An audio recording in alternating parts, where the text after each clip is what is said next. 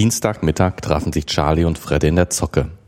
Da sie allein waren, nutzte Freddy die Möglichkeit, sich noch einmal mit dem Geisterrechner zu beschäftigen. Er hatte bereits die Verbindung so weit aufgebaut, dass er sich hätte anmelden können. Charlie schaute ihm über die Schulter und wunderte sich über Freddes Zögern. Doch der grübelte noch vor sich hin. Ich bin mir nicht sicher, was den Alarm ausgelöst hat gestern Abend. Es könnte natürlich sein, dass dort ein Bewegungsmelder oder ähnliches installiert ist. Möglich wäre aber auch, dass beim Log-On ein Alarm ausgelöst wird. Noch einmal möchte ich den nicht auslösen. Was können wir jetzt machen? An den Rechner müssen wir doch ran, oder? Das überlege ich ja gerade. Vielleicht ist es gut, wenn ich mal laut denke. Manchmal hilft das ja. Klar, leg los. Zuhören kann ich ja. Einmal vorausgesetzt, dass der Alarm von dem Rechner kam. Weiter setzen wir voraus, dass der Alarm nach draußen muss. Das ginge zum Beispiel als Mail. Oder aber es wird eine Alarmmeldung direkt ins Internet geschickt. Feststellen kann ich das nur, wenn ich mich auf dem Rechner umschaue. Aber dann ist es ja zu spät. Das geht doch über das Netzwerk der Schule, oder? Ja, davon gehe ich jedenfalls einmal aus. Es gibt da noch eine zweite Netzwerkkarte in dem Rechner. Das konnte ich gestern noch sehen, auch so auf die Schnelle. Aber ich würde vermuten, dass der Internetzugang hier benutzt wird. Fredde grübelte weiter. Wenn wir gestern das Kabel gezogen hätten, wäre eventuell gar nichts passiert.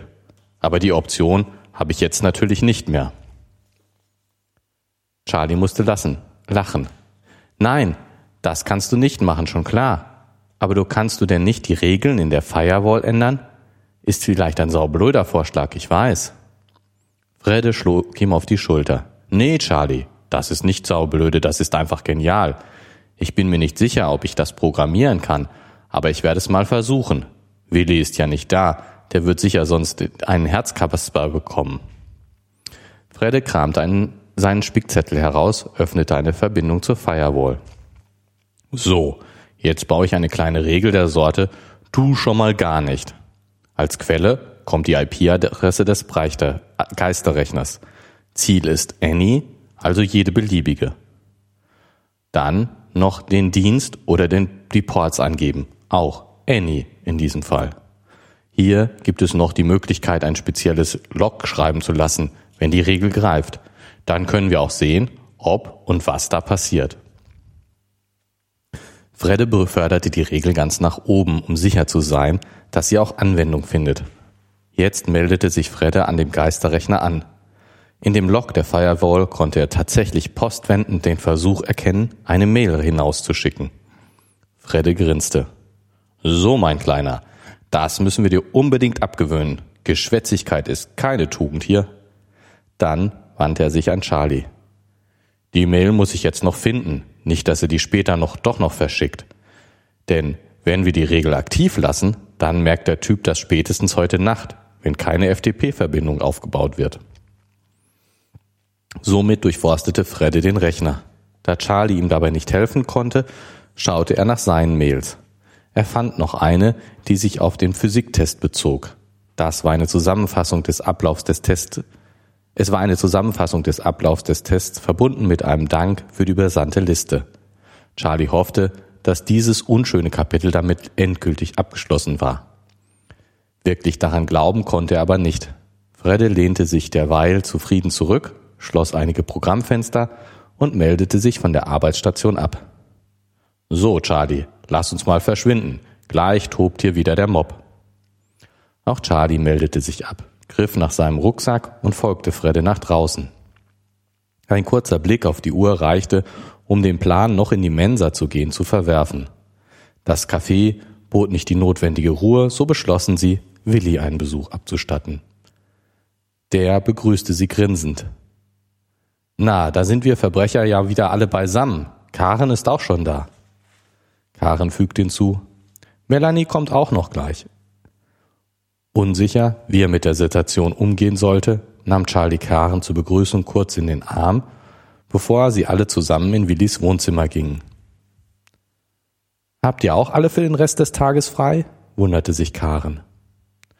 Sowohl ihr Bruder als auch Charlie hatten tatsächlich frei. Die Angebote für den Nachmittag waren zur freiwilligen Teilnahme Sie beschlossen spontan, diese ausfallen zu lassen. Fredde wollte gerade seinen, Vor seinen Vortrag beginnen, da traf Melanie ein. Ihr unglückliches Gesicht ließ Fredde verstummen und stand und anstatt selbst über Mail-Warteschlangen und Log-on-Skripte zu sprechen, forderte er Melanie auf, sich den Frust von der Seele zu reden. Oder wir lassen euch hier allein, Charlie und Charlie und ich waren ja wohl nicht eingeplant, denke ich. Ist kein Problem, oder, Charlie? Charlie nickte stumm, doch Melanie winkte ab. Ach was, vielleicht geht es ja sogar besser so. Doch zunächst schenkte Willi jedem eine Tasse Tee ein, zur Beruhigung, wie er sagte. Melanie versuchte eine ganze Weile nach den richtigen Worten, doch schließlich machte sie sich Luft. Scheißmänner, alles Arschlöcher, Weicheier, Dumpfbacken, Machos eben. Beschwichtigend fügte sie hinzu, fast alle. Fredde setzte an, ihr zu widersprechen, wurde aber durch einen Rippenstoß seiner Schwester daran gehindert. Sein übertrieben zur Schau gestellter Schmerz zauberte denn doch wieder ein schmales Lächeln auf Melanies Gesicht. Sie begann noch einmal von neu. Ich könnte ihm eine reinhauen, diesem Ekel. Echt. Der hat doch tatsächlich die Frechheit, mir einen Strauß Rosen zu schenken. Dann drückt er mir noch einen Brief in die Hand weil ich ihm nicht zuhören wollte, sagt er. Karen wurde hellhörtig. Hörig. Und? Was hast du gemacht? Und was stand in dem Brief? Die Blumen habe ich vor seinen Augen in den nächsten Mülleimer geschmissen. Den Brief habe ich zerrissen und dazugeworfen. Puh. Karen war beeindruckt. Melanie fuhr fort. Dann hat es mir leid getan und ich habe die Schnipsel wieder rausgesucht und ein paar Rosen konnte ich auch noch retten. Das hat er hoffentlich nicht mitbekommen, oder? mischte sich jetzt Willi ein. Nein, ich glaub nicht. Er ist ziemlich schnell abgezogen. Ganz geknickt war er. Ihrem Tonfall war zu entnehmen, dass ihr Helge wirklich leid tat. Karen setzte sich zu ihr und half ihr den Brief wieder zusammenzusetzen. Scheiße, du liebst ihn trotz allem noch. Der Saukerl kann nicht einmal ahnen, welches Glück er hat. Willi, wir brauchen Kleber, wenn wir dieses Mosaik jemals zusammenpuzzeln wollen. Zum Glück ist wenigstens nur eine Seite beschrieben. Und, Mel, wenn du wieder mal einen Brief zerreißt, dann bitte in weniger Stücke. Während die beiden Mädchen versuchten, das Puzzle zu lösen, erklärte Fredde, was er über den Geisterrechner herausgefunden hatte. Der hatte tatsächlich eine Art Einbruchalarm. Ziemlich simpel gemacht, aber immerhin. Ein einfacher Eintrag ins Log-on-Skript, der eine Mail verschickt. Mehr war nicht zu notwendig. Die Mail sollte über unseren Mail-Server verschickt werden. Nur gut, dass die Firewall auch zwischen Zocke und Büro den Verkehr regelt. Leider ist der Adressat kein richtiger Name, das wäre natürlich zu schön gewesen. Charlie hakte nach. Und so ein Log-on-Skript regelt, was beim Einschalten alles gestartet werden soll? Also wie bei mir das Antivirenprogramm zum Beispiel? Nicht ganz. Das Log-on-Skript wird beim Anmelden ausgeführt, also für jeden Anwender anders. Was ist jetzt mit dieser Mail? Hat die Firewall sie gelöscht? Nein, eine Firewall blockiert nur die Verbindung. Das Mailprogramm wird die Mail dann einfach nicht los, packt sie in eine Warteschlange. Später versucht es dann noch einmal die Mail loszuwerden. Deshalb musste ich ja auch etwas länger suchen, um sicher zu sein, dass wirklich, auch wirklich den Alarm zu verhindern. Um nicht jedes Mal die Firewall-Regeln ändern zu müssen, habe ich einen neuen User angelegt. Ich hoffe, mit dem kann ich mich so, kann ich soweit alles sehen und machen. Bei dem User habe ich das Log-on-Skript natürlich angepasst und es wird keine Mail verschickt. Leider hatte ich dann nicht mehr so recht Zeit, weiter auf dem Rechner herumzusuchen. Willi, kann ich das vielleicht von hier aus machen? Willi hatte nichts dagegen und Fredde packte seinen Laptop aus. Charlie schaute derweil, wie weit Karen und seine Schwester mit ihren Papierschnipsel waren. Melanie hatte wohl nicht alle Fetzen wieder zusammenbekommen, so klafften noch einige Lücken im Text. Als das letzte vorhandene Papierstück an seinem Platz war, versuchte Melanie den Text zu entziffern. Karen griff nach Charlies Arm und lotste ihn in Richtung Küche. Das ist Ihr Brief, den soll sie mal ganz in Ruhe allein verdauen. Auch Charlie hatte sich ihnen angeschlossen, äh, auch Willi hatte sich ihnen angeschlossen, um eine neue Kanne Tee zu kochen. Karen sprach den geplanten Konzertbesuch an. Na, wie sieht's bei euch beiden aus? Ich habe noch keine, hatte ich hatte noch keine Möglichkeit zu fragen. Ich hoffe, heute Abend klappt es. Charlie war es etwas peinlich, dass seine Eltern so pingelig waren. Willi hingegen gab grünes Licht. Bei mir sieht es gut aus. Ich muss nur mal sehen, ob jemand Lust hat, mich zu begleiten. Ich will ja nicht einfach das fünfte Wagen, Rad am Wagen sein bei euch. Karen konnte ihn nicht überzeugen, dass er auf keinen Fall stören würde. Willi sprach aber in jedem Fall, versprach aber in jedem Fall mitzubekommen und auch den Fahrdienst zu übernehmen. Mit der frisch gefüllten Teekanne zogen die drei wieder zurück ins Wohnzimmer. Fredde war vertieft in seinen Rechner und Melanie saß in einer Sofaecke und starrte ins Leere. Charlie und Karen wechselten einen kurzen Blick, dann setzte sich Charlie zu seiner Schwester. Was schreibt er denn? Dass er ein Arschloch ist. Na, das ist ja nichts Neues, warf Karen ein. Melanie schluckte kurz. Man fuhr sie fort. Und dass es ihm entsetzlich leid tut, und er würde sich selbst nicht verstehen, weil ich doch etwas Besonderes wäre und all so ein Schmund. Zumindestens hat er das mal erkannt, kommentierte Karen bissig. Er ein Arsch, du ein Engel. Bisschen spät, würde ich sagen. Melanie schluchzte. Was mache ich denn jetzt? Ich meine, es war immer so schön, wenn er da war. Warum hat er nur so einen Bockmist gebaut? Karen verstand die Welt nicht mehr. Wenn du zu ihm zurückgehst, dann denkt er doch, er kann mit dir machen, was er will. Du bist doch nur ein Spielzeug für ihn. Siehst du das denn nicht? Melanie war der anderer Meinung. Aber so ein Brief schreibt mir doch keiner einfach aus Jux. Das war doch nur wegen diesem Markus. Und den hat er doch abgehakt jetzt. Schreibt er. Karen war nicht so überzeugt. Aber bitte, wenn du unbedingt denselben Fehler nochmal machen willst, dann lass ihn aber wenigstens noch etwas schmoren. Er denkt ja sowieso, der Brief sei weg. Melanie seufzte tief. Charlie tat es weh, seine Schwester so unglücklich zu sehen. Einen guten Rat konnte er ihr aber auch nicht geben, zumindest keinen besseren, als Ra Karen es bereits getan hatte. Auch er hätte Helga auf das Abstellgleis gestoben. Fredde riss sie aus ihren Gedanken. So, jetzt habe ich schon mal einmal eine Liste von Daten zusammen und ich hoffe, wir bekommen dadurch etwas Licht ins Dunkel. Melanie wischte sich die Augen trocken. Dankbar für eine Ablenkung forderte sie Fredde auf, die Ergebnisse zu einer Forschung kundzutun. Der rückte seinen Laptop zurecht, sodass sie alle auf dem Bildschirm sehen konnten. Dieser Geisterrechner hängt in zwei Netzen. Zum einen im Zockernetz, das wussten wir ja schon. Darüber spricht er zum Beispiel sehr fleißig mit dem FTP-Server. Das andere Netz ist ein drahtloses Netzwerk und ganz sicher keins, das von der Schule betrieben wird. Soweit ich das sehen konnte, gibt es da noch drei weitere Geräte im Netz.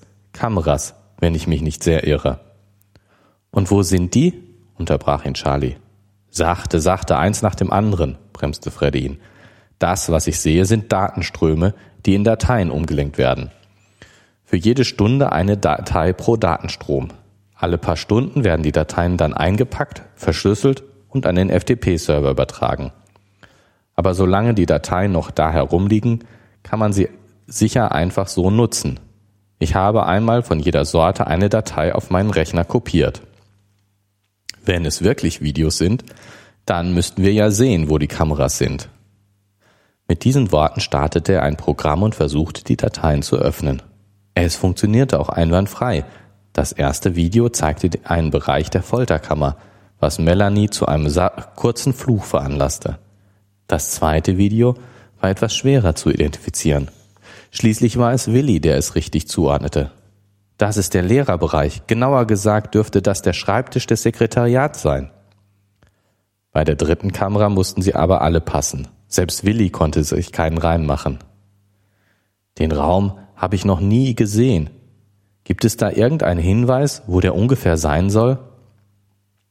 Fredde musste eingestehen, dass es ihm nicht möglich war, dies festzustellen. So wie es aussieht, ist das ja, eine Funk, ist das ja ein Funknetzwerk. Je nachdem kann man das sogar in einem Gebäude in der Nachbarschaft sein, in der Grundschule drüben oder in einem dieser Häuserblocks auf der anderen Straßenseite. Zumindestens wissen wir jetzt, wo der, woher die Physiktestinformationen gekommen sind sagte Charlie und wies auf die zweite Datei. Die Zettel haben doch sicher hier auf dem Schreibtisch gelegen. Oder wie seht ihr das? Na klar, das macht Sinn, stimmte ihm Karen zu. Fredde machte sich daran, noch weitere Dateien von der dritten Kammer herunterzuladen. Möglicherweise ergaben sich ja daraus weitere Erkenntnisse. Charlies Blick fiel auf die Uhr. Wir können morgen ja nochmal genauer schauen. Jetzt geht's erstmal nach Hause. Hausaufgaben und so. Max rannte ihr freudestrahlend entgegen, eine kleine Tüte in der Hand. Haben heute gebacken. Guck mal, die habe ich ganz allein gemacht. Claudia schaute in die Tüte und bestaunte die mit bunten Zuckerstreuseln bestreuten Herzen und Sterne, die Max ihr so stolz präsentierte. Die sehen ja lecker aus. Darf ich da zu Hause mal eins probieren? Ja, da machen wir ein Kaffee trinken von, antwortete Max gönnerhaft. Auf dem Nachhauseweg erklärte Max genau, was er alles gemacht hatte. Claudia konnte sich lebhaft vorstellen, wie ihr kleiner Bruder Teig ausgerollt und Plätzchen gestochen hatte. Nach dem Kaffeetrinken setzte sich Claudia an ihre Hausaufgaben und Max spielte in seinem Zimmer Bäcker. Immer wieder musste Claudia Bauklötze als Plätzchen probieren. Als sie dann das Abendbrot vorbereitete, hatte sie mit Ach und Krach ihre Aufgaben fertig und Max war von der Aufregung des Tages beinahe zu müde zum Essen. So war es denn auch kein Wunder, dass er danach im Nu eingeschlafen war. Claudia überflog noch einmal ihre Aufgaben und beschloss, dass es genug sei. Eine Weile ließ sie sich von Fernsehen bedudeln, bevor sie sich ihrem Rechner zuwandte. Nach kurzem Zögern startete sie dann doch noch das Spiel, gespannt, wer diesmal online wäre. Bresta erwachte aus einem langen Schlaf. Ihr erster Blick galt der Umgebung. So recht konnte sie sich nicht erinnern, wo sie war. Doch nach und nach kehrten die Erinnerungen zurück. Sie wollten sich hier treffen. Heute war der Tag des Aufbruchs. Zumindest war dies der Plan gewesen. Die Festung wirkte trutzig. Ein grimmiger Verteidiger des Königreichs. Die letzte Bastion. Wer weiter vordrang, tat dies auf eigene Gefahr. Als Bresta in den Burghof trat, wurde sie von Vordel herzlich begrüßt. Auch Smia, die ihn stets begleitete, umarmte sie. Moldor würde rechtzeitig da sein, da waren sie sich sicher. Etwas weniger sicher waren sie, ob es auch Serena schaffen würde. Es war ein gefahrvoller Weg bis hierher gewesen und die Strapazen waren allen ins Gesicht geschrieben. Ob eine Meisterin der arkanen Künste es ohne Schutz schaffen würde, schien doch zweifelhaft. Doch da war, doch da war sie, die als nächste durch das große Tor schritt. Im Gegensatz zu den anderen Mitgliedern der kleinen Gruppe wirkte sie sehr erholt und begrüßte sie überschwänglich. Hallo Freunde, es ist mir eine Freude, euch so gesund und munter zu sehen. Nur der tapfere Moldor fehlt noch. Weiß einer von euch, wo er sich herumtreibt? Aber niemand in der kleinen Gruppe hatte eine Vorstellung davon, wo er sich befinden konnte. Doch auch dieses Rätsel löste sich kurz darauf. Moldor lauerte, leierte eine Liste von Entschuldigungen herunter, die sich in der Hauptsache um eine lokale alkoholische Spezialität und deren übermäßigen Genuss drehten. Als sich dann die Spieler in Sprachchat, Sprachchat versammelten, erntete Charlie erst einmal viel Gelächter für seine Ausreden. Als wieder Ruhe eingekehrt war, stellte Fredde noch eine Neuerung für den Sprachchat vor. Ich habe jetzt Admin-Rechte bekommen und uns auch direkt einen eigenen Kanal eingerichtet. Der ist zwar nicht geschützt, aber so haben wir wenigstens was eigenes. Nachdem dann alle in den entsprechenden Kanal gewechselt waren, begann Gregor zu erklären, wie sie den Weg in die Region der Riesen am sichersten zurücklegen konnten. Er selbst hatte mit einer anderen Spielfigur bereits erste Erfahrungen sammeln können. Davon sollte nun die Gruppe profitieren. Kaum hatte er die ersten Schritte erklärt, ertönte plötzlich laute Musik. Vor Schreck riss Claudia sich die Kopfhörer vom Kopf. Es dauerte einen Moment, bis es wieder ruhig wurde im Sprachchat. Als sie wieder zuhörte, erklärte Fredde gerade, was passiert war. Da hat sich so eine Ulknudel auf den Sprachserver verbunden und Musik eingespielt. Audiospam sozusagen. Echt nervig. Ich habe den erstmal rausgeworfen. Wenn er nochmal kommt, kann ich die IP-Adresse, von der er kommt, sperren. Dann ist etwas länger Ruhe, hoffe ich. Kaum hatte er die, seinen Satz zu Ende gesprochen, da halt er erneut Rockmusik aus den Hörern. Diesmal reagierte Fredde schneller und es wurde wieder ruhig. Dafür meldete sich Serena im Textchat. Na toll, mich hättest du ja nicht gleich mit rauswerfen müssen. Äh, oh, Entschuldigung, Moment. Vordel fasste sich kurz. Da habe ich zwei erwischt, sorry. Kurz darauf war Gregor wieder zu hören. Danke, ich dachte schon, ihr wollt mich nicht mehr. Hehe, nein, ich habe wohl in der Hektik ein paar Adressen zu viel gesperrt. So, nun habe ich unseren Kanal mal auf fünf begrenzt. Jetzt kann zumindest hier keiner mehr rein. Und dem Rest des Servers sollen sich andere kümmern, erklärte Fredde seine Eingriffe in die Zugangsbeschränkungen. Gregor nahm es gelassen. Sowas kann passieren, macht ja nichts. Lasst uns einfach mal losgehen, sonst schlagen wir hier noch Wurzeln. Den Rest erkläre ich euch unterwegs. In der folgenden Zeit wirkte Fredde etwas abwesend. Mehr als einmal mussten die anderen ihn bremsen, nicht zu weit vorauszulaufen oder antreiben, um nicht zurückzubleiben. Er schien was so, als ob er nur nebenbei spielte und in der Hauptsache andere Dinge an seinem Rechner machte. Als sich die Gruppe der ersten Niederlassung der Riesen näherte, sah sich Gregor genötigt, ihn um etwas mehr Konzentration zu bitten. Es ist ja nur ein Spiel und sicher ist es nicht schlimm, wenn was nicht klappt. Aber wenn du im Moment keine Lust hast, dann sag es vorher. Wenn wir hier zusammen durch wollen, muss die Gruppe zusammenarbeiten. Das Problem ist, wir müssen recht fix sein, denn die bekommen schnell wieder. Moldo nimmt sich immer zwei zur Brust und wir machen die da dann nacheinander kaputt. In der Spielmechanik ging es darum, die Gegner dazu zu bringen, sich auf eine der Spielfiguren zu konzentrieren und diese anzugreifen. Hierzu wurde dann eine Figur ausgesucht, die sehr langlebig war. Die anderen konnten dann unbehelligt diesen, Geg diesen Gegner angreifen. Smia konzentrierte sich darauf, Moldos Verletzungen immer wieder zu heilen. Nur mit dem abgestimmten Spiel aller Beteiligten war es möglich, hier weiterzukommen. Genau das war es ja, was das Spiel so beliebt machte. Fredde versprach sich zu bessern. Wie erwartet, stellte, stellten die Gru Gegner keine große Herausforderung für die Gruppe dar. Sie zogen noch eine Weile durch eine öde Steppenlandschaft und stellten sich immer wieder Überfällen kleinerer Gruppen. Als sie das vorgeschobene Lager erreichten, von dem aus sie das Land weiter erkunden wollten, war es bereits kurz vor zehn Uhr und sie schlugen ihre Zelte auf. Wir können ja morgen weitermachen, wenn ihr wollt, bei mir ist für heute Feierabend, verabschiedete sich Charlie. Ich bin dann auch weg, schloss sich Smir im Textchat an. Nachdem dann auch Fredde sich in Richtung Bett verabschiedete, beschlossen Claudia und Gregor, Mara und Sali in ein paar Abenteuer zu führen.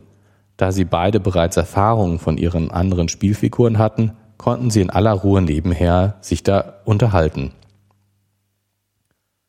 Hast du schon überlegt, ob du Lust hast mitzukommen am Samstag? Gregors Frage klang freundlich, nicht so drängend, wie Claudia es erwartet hatte. Lust habe ich.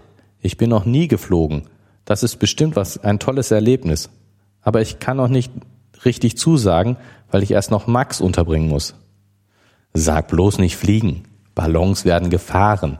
Mir ist schon klar, dass du deinen kleinen Bruder versorgen musst. Wäre nur schön, wenn es klappen könnte. Ich will endlich mal ein Gesicht zu der Stimme haben. Bevor Claudia antworten konnte, wurde es wieder laut im Sprachchat. Offensichtlich hatte der Störenfried nicht aufgegeben und die Limitierung auf fünf Teilnehmer konnten die beiden jetzt nicht schützen. Da weder Claudia noch Gregor hinreichend Rechte auf dem Server hatten, blieb ihnen nur die Flucht in einen anderen Kanal, aber auch dahin folgte ihnen der Lärm. Kurzerhand beendete Claudia die Sprachverbindung und verlegte sich auf den Textchat. Ich glaube, der will uns persönlich ärgern. Lassen wir es halt mit dem Reden.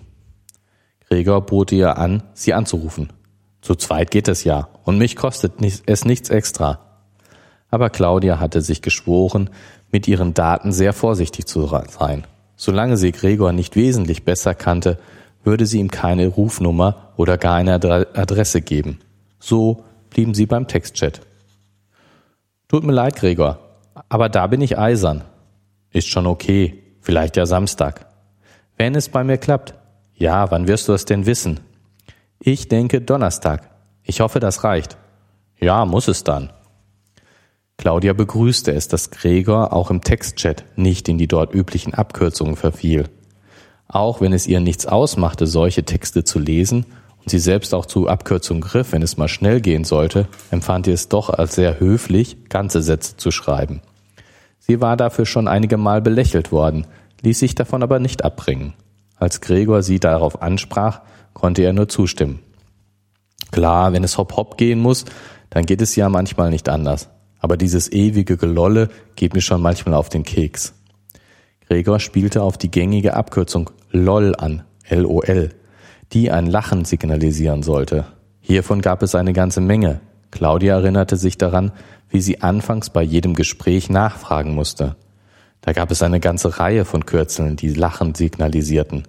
Von einem leichten Grinsen, G, über ein feistes FG zu einem Lachen, LOL oder LOL, bis hin zu einem schallenden Lachen, ROFL, Rolf, fand sie ein, sich eine große Palette seiner Emotionen auszudrücken. Hinzu kamen die Text-Smileys, die mit drei Zeichen ein Gesicht bildeten. Auch wenn es auf der Seite lag, war es doch ziemlich eindeutig, dass der Verfasser traurig war, wenn er Doppelpunkt Strich Klammer auf in seinen Satz einbaute. Gelegentlich erwischte sich Claudia dabei, selbst in diese Kurzschrift zu verfallen. Dann musste sie über sich selber grinsen. Immer wieder überlegte Claudia, ob sie Gregor von den Erlebnissen am Wochenende erzählen sollte oder lieber nicht.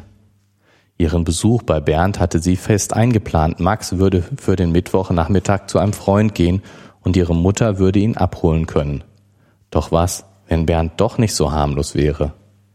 Eine Wohnungseinweihung würde wohl nicht mit einem Candlelight-Dinner vergleichbar sein. Doch sie hatte nur sein Wort. Sie musste einfach mit jemandem reden. Charlie war ihr immer wieder entkommen, sicher nicht absichtlich. Sonst blieb ihr nur noch Gregor, der ihr zuletzt immer gut zugehört hatte und fast immer einen Rat wusste. Also erzählte sie ihm in kurzen Sätzen, ohne viele Details, dass sie vorhatte, sich mit Bernd zu treffen. Natürlich rechnete sie damit, dass Gregor ihr abraten würde, zu der Feier zu gehen. Doch er reagierte ganz anders. Ich würde gehen an deiner Stelle. Nenn mich leichtsinnig, aber ich kann mir bei deiner Beschreibung nicht vorstellen, dass er dir etwas Böses will. Aber pass auf die Getränke auf, nicht, dass, dir, dass dir einer was da reintut. Meinst du Betäubungszeug oder so? Könnte ja sein. Wenn du willst, komme ich mit. Das wollte Claudia nun auch wieder nicht so gern. Allerdings hatte Gregor seinen Vorschlag auch nicht so ernst gemeint. Dann habe ich da noch einen Tipp. Schick eine SMS an einen deiner Freunde mit der Adresse. Wenn du nicht alle Stunde eine schickst, dann sollen sie die Polizei rufen. Boah, das ist ja eine gute Idee. Eine Stunde kann zwar lang sein im Zweifel, aber ich kann ja erst mal alle paar Minuten oder dann immer länger warten. Das ist auch gut. Denn wenn der wirklich was im Schilde führt, dann wird er sicher gleich zu Anfang zur Tat schreiten wollen. Claudia fühlte sich deutlich besser. Auch wenn sie es nicht zugeben wollte, Gregors Chancen, sie am Samstag zu sehen, waren ein gutes Stück besser geworden. Es ist und bleibt ein Risiko, bitte drängt daran. Menschen sind auf Entfernung ganz, oft ganz anders als auf der Nähe, mahnte er zum Abschied noch einmal. Ich pass schon auf, versprochen. Aber jetzt wünsche ich dir eine gute Nacht. N8CUCU. Semikolon Strich Klammer zu. Über diesen Abschiedsgruß von Gregor musste sie herzhaft lachen.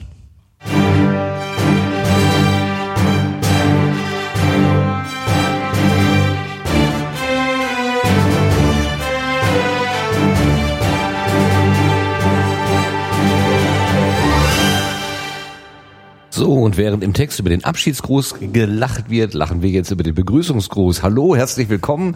Das ist die 17. Episode von Gemalum. Gemalum heißt Gerrit und Martin lesen und mehr. Und wir lesen aus dem Buch Jagd auf den Geisterrechner von Andreas Steinhoff. Das hätte ich jetzt beinahe schon wieder vergessen. Verfliegt und zugenäht. Und begrüßen alle, die uns hier jetzt zuhören. Wir haben eine kleine, größere Pause gehabt, wissen selber nicht so ganz genau, was uns da in den Termine reingefahren ist, aber wurscht. Wer es hier am Stück hört, ist es ja sowieso egal. Ähm, die Geschichte geht weiter. Wir sind auch wieder da an, an der üblichen Stelle.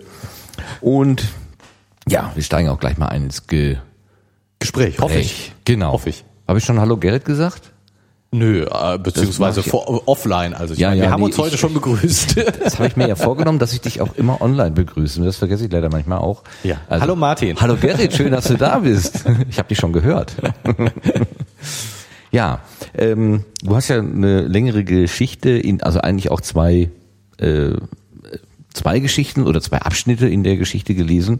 Bevor wir da reinkommen, möchte ich gerne eine Hausaufgabe nachreichen. Hausaufgaben kamen mir ja auch ein paar Mal drin vor. Und ich hatte auch noch eine Hausaufgabe. Denn wir haben ja beim letzten Mal, sind wir über den Namen Herr Hansen gestolpert. Ja.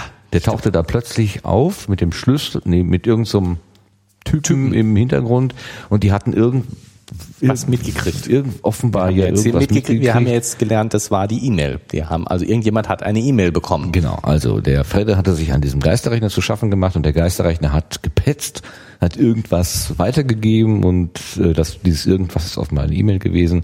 Die ist dann bei dem Herrn Hansen oder was auch immer angekommen. Das ist jetzt so recht. Also wir Nee, wissen bei, ja dem, bei dem der noch mitgekommen Ja, wir wissen es ja noch nicht so ganz genau, aber das ist jetzt mal so die naheliegendste, Ja. wir spekulieren jetzt einfach mal, die naheliegendste Theorie.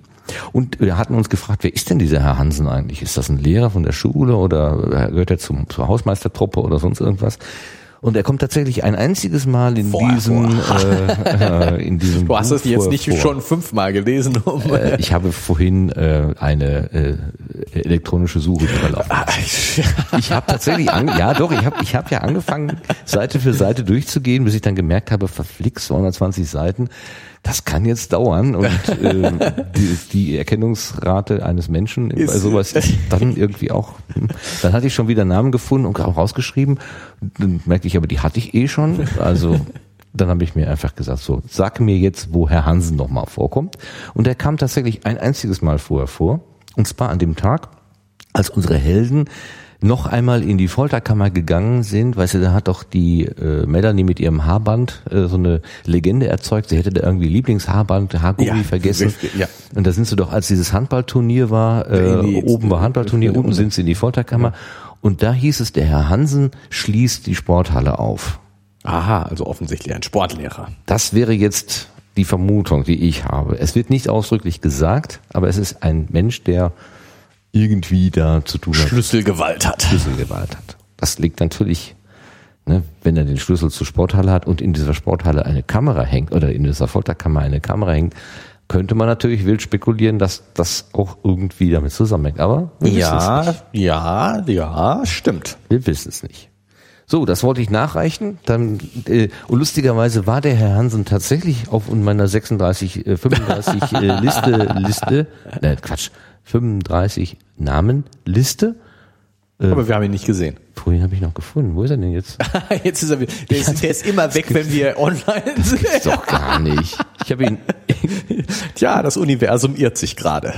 Das gibt's doch gar nicht. Wo ist er denn? Ja, Weil ich hatte ihn. der ist immer nur auf der Liste, wenn äh, wir nicht in Mikrofone sprechen. Das ist doch nicht wahr. Ich habe ihn noch mit Bleistift dazu geschrieben und als ich dann gesehen habe, ach nee, jetzt steht er ja schon zweimal da. Guck, Herr Pieper, den Pieper hatte ich auch.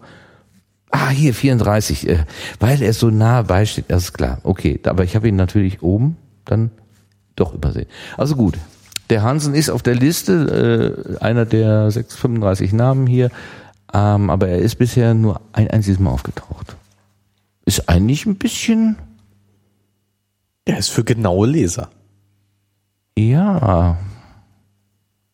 Sie, äh, könnte man jetzt sagen, hm, ja, das hat der, Ab der Autor mit Absicht gemacht? Ja, da müssen wir jetzt unterscheiden zwischen dem. Natürlich hat der Autor das mit Absicht gemacht. Er hat das Buch mit Absicht geschrieben. Genau. ähm, also äh, wenn ich was in meinem Deutschunterricht in der Schule gelernt habe, äh, zumindest nachträglich, dann äh, äh, wäre das jetzt die Aussage, es kommt gar nicht darauf an, ob er das mit Absicht gemacht hat. Was hast du nachträglich in deinem Deutschunterricht gelernt? Das habe ich jetzt nicht verstanden. Ähm, naja, äh, ich meine, äh, weiß ich nicht, ob das dir auch so ging im Deutschunterricht in der Schule. Mir ging das so, dass äh, ja immer die, was hat sich der Autor dabei gedacht? Oder warum hat er das so geschrieben? Er will uns zum Nachdenken anregen. Ähm, und dass dass äh, diese und dann war äh, muss ich zugeben mein Einwand immer ähm, ich glaube nicht, dass sich die Autoren so viel dabei gedacht haben, wie wir jetzt da rein interpretieren. Stimmt, das habe ich auch mal gedacht. Ja, und ähm, das ist natürlich auch bestimmt richtig. So, also ein- einerseits äh, äh, nachdem ich selber nicht mehr zur Schule gehe und ans ernsthafte Arbeiten gekommen bin, ähm, äh, glaube ich, dass äh, auch ernsthaft arbeitende Autoren mehr Gehirnschmalz in ihre Arbeit stecken, als sich Schüler das vorstellen. Das schon mal so auf der einen Seite. Andererseits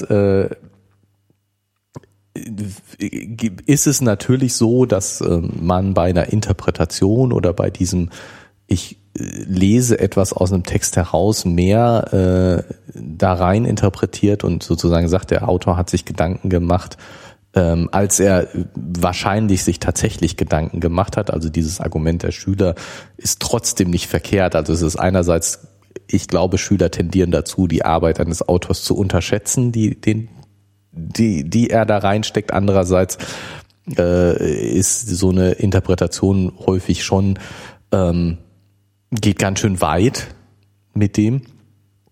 Aber ähm, irgendwann ist mir klar geworden, glaube ich zumindest, dass es gar nicht so sehr darauf ankommt, ob der Autor sich das jetzt wirklich überlegt hat oder intuitiv sozusagen richtig, in Anführungsstrichen, richtig gemacht hat, ähm, weil äh, es darauf ankommt, ob dieser Gedanke in dem Text drinsteckt. Also, mhm.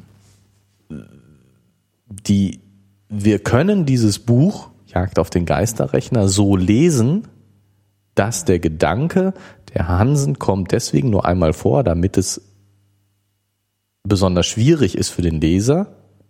Diesen Gedanken, der steckt in dem Buch drin. Wir, wir können das so sagen, wir können jetzt analysieren und uns überlegen, steckt dieser Gedanke in dem Buch drin.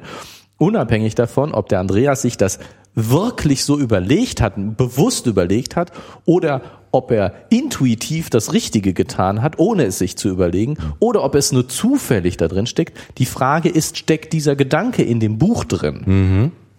Und dann kann man durchaus sagen, der Autor sieht das so und so, auch wenn man gar nicht weiß, ob der Autor sich das wirklich gedacht hat. Aber die Frage, die entscheidende Frage ist, steckt es in dem Buch drin? Mhm. Und ob ich, und es ist durchaus richtig, alles, was in dem Buch drin steht, sozusagen dem Autor anzudichten. Ja, klar. Ob es jetzt wirklich der ja, Autor ja, ja, ist oder nicht, aber ich dichte es dem Autor an und das ist korrekt, es dem Autor anzudichten. Ja, ja, ja. Also ob er es bewusst oder unbewusst oder, gemacht hat oder, oder dann doch vielleicht intuitiv. glücklich zufällig gemacht ja. hat. Aber es ist richtig, es dem Autor anzudichten mhm. und es ihm äh, im Positiven wie im Negativen anzulasten, weil äh, es in dem Buch äh, drin steckt. Mhm. Ja, ich muss denken, äh, ich habe mal mit einem Künstler gesprochen, der dabei war, eine Pappmaché-Skulptur zu äh, gestalten und zwar über mehrere Wochen. Ich bin also, mhm. der war hier äh, im, im Rahmen meiner Arbeit, also hier an der Uni in dem, in dem Gebäude, war er zugange und hat was gebaut und gebaut und gebaut, ein riesen Trumm. Und da er äh, was mit Bäumen zu tun hatte, habe ich sofort geahnt, ah, das ist, das könnte ein Baum sein. Er hatte auch so, wie so, so ja, wie so Adern, die, also die, die an, an so Wurzelgeflecht oder sowas erinnern konnten. Dummerweise wurde das Ding nach unten hin immer dünner. Also es war mhm. wie so ein, wie so ein Keil eigentlich. Und so wird ja kein normaler Baum aussehen. Ähm, als das noch nicht so erkennbar war, habe ich mit ihm dann mal drüber gesprochen, ob das, ich habe dann den Baum der Erkenntnis daraus gemacht, ob das denn der, der Baum der Erkenntnis sein sollte. Äh, da meinte er auch, das wäre interessant, dass ich darin einen Baum sehen würde. So, ja klar, für mich sieht das völlig aus. Ja, er, er, würde mit mehreren Leuten sprechen und für jeden würde dieses Ding irgendwie anders aussehen. Mhm. Und das wäre eben auch so gewollt. Also er hatte für sich vielleicht eine, auch eine Sicht, was das sein sollte, aber er hat sie nicht verraten. Er hat also ja. ganz bewusst ähm, immer auch gefragt und mit den Leuten darüber geredet. Also da ging es gerade darum, dass das Ding, dieses Objekt für jeden irgendwie was Individuelles ist. Also das mhm. ist sogar die, die, die, ja, das liegt in meinen Augen, was ich da drin sehe. Ja, genau. Und, und das jetzt, jetzt kann man sagen, in diesem Werk liegt drin, dass es so offen ist. Mhm. Ne? Also jeder hat seine persönliche Sicht, aber andererseits ist in dem Werk angelegt, dass es jeder anders sieht. Und offensichtlich hat sich der Künstler in dem Fall wirklich Gedanken darüber gemacht, dass es so ist. Mhm. Es könnte aber ja auch genauso zufällig sein. Und trotzdem liegt es auf jeden Fall im Werk drin. Ja, klar. Wir können ja drüber reden. Wir können, wir genau. finden es ja und können auch die Zeile zeigen. Wir können die Seite benennen, wo Herr Hansen dann auftaucht oder nicht auftaucht. Ja gut, ich meine, es gibt natürlich auch Dinge, die, die, über die man diskutieren kann, ob sie im Werk drin liegen. Also genauso wie du sagst, ich habe da dann drin einen Baum gesehen, mhm. äh, stellt sich die Frage, ist ein Baum da drin? Mhm. Und ich glaube, äh, oder es ist auf jeden Fall richtig, ähm, dass, oder es ist, du müsstest jetzt sehr tief wahrscheinlich analysieren, um rauszufinden, dass die, die, die Tatsache, dass du an einen Baum drängst, ob die mehr in dir angelegt ist mhm. oder in dem Werk angelegt mhm. ist.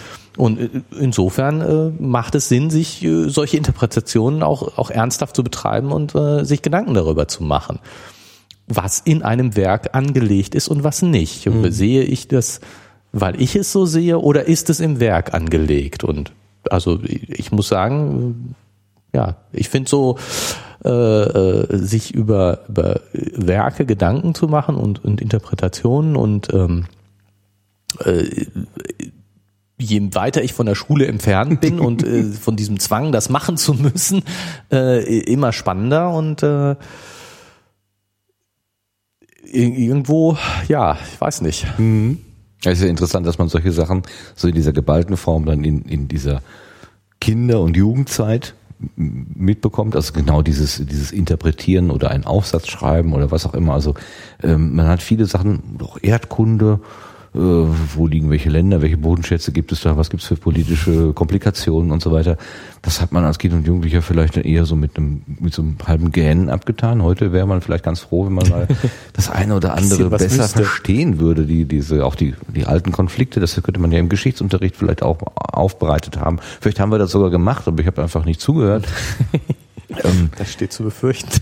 dass das, äh, dass das dass solche Informationen zu einem Zeitpunkt kommen, wo man als Schüler also die meisten. Es gibt ja welche, die können das sehr gut verarbeiten. Also ich habe so den Eindruck, dass die meisten das dann doch noch nicht so richtig einsortieren können.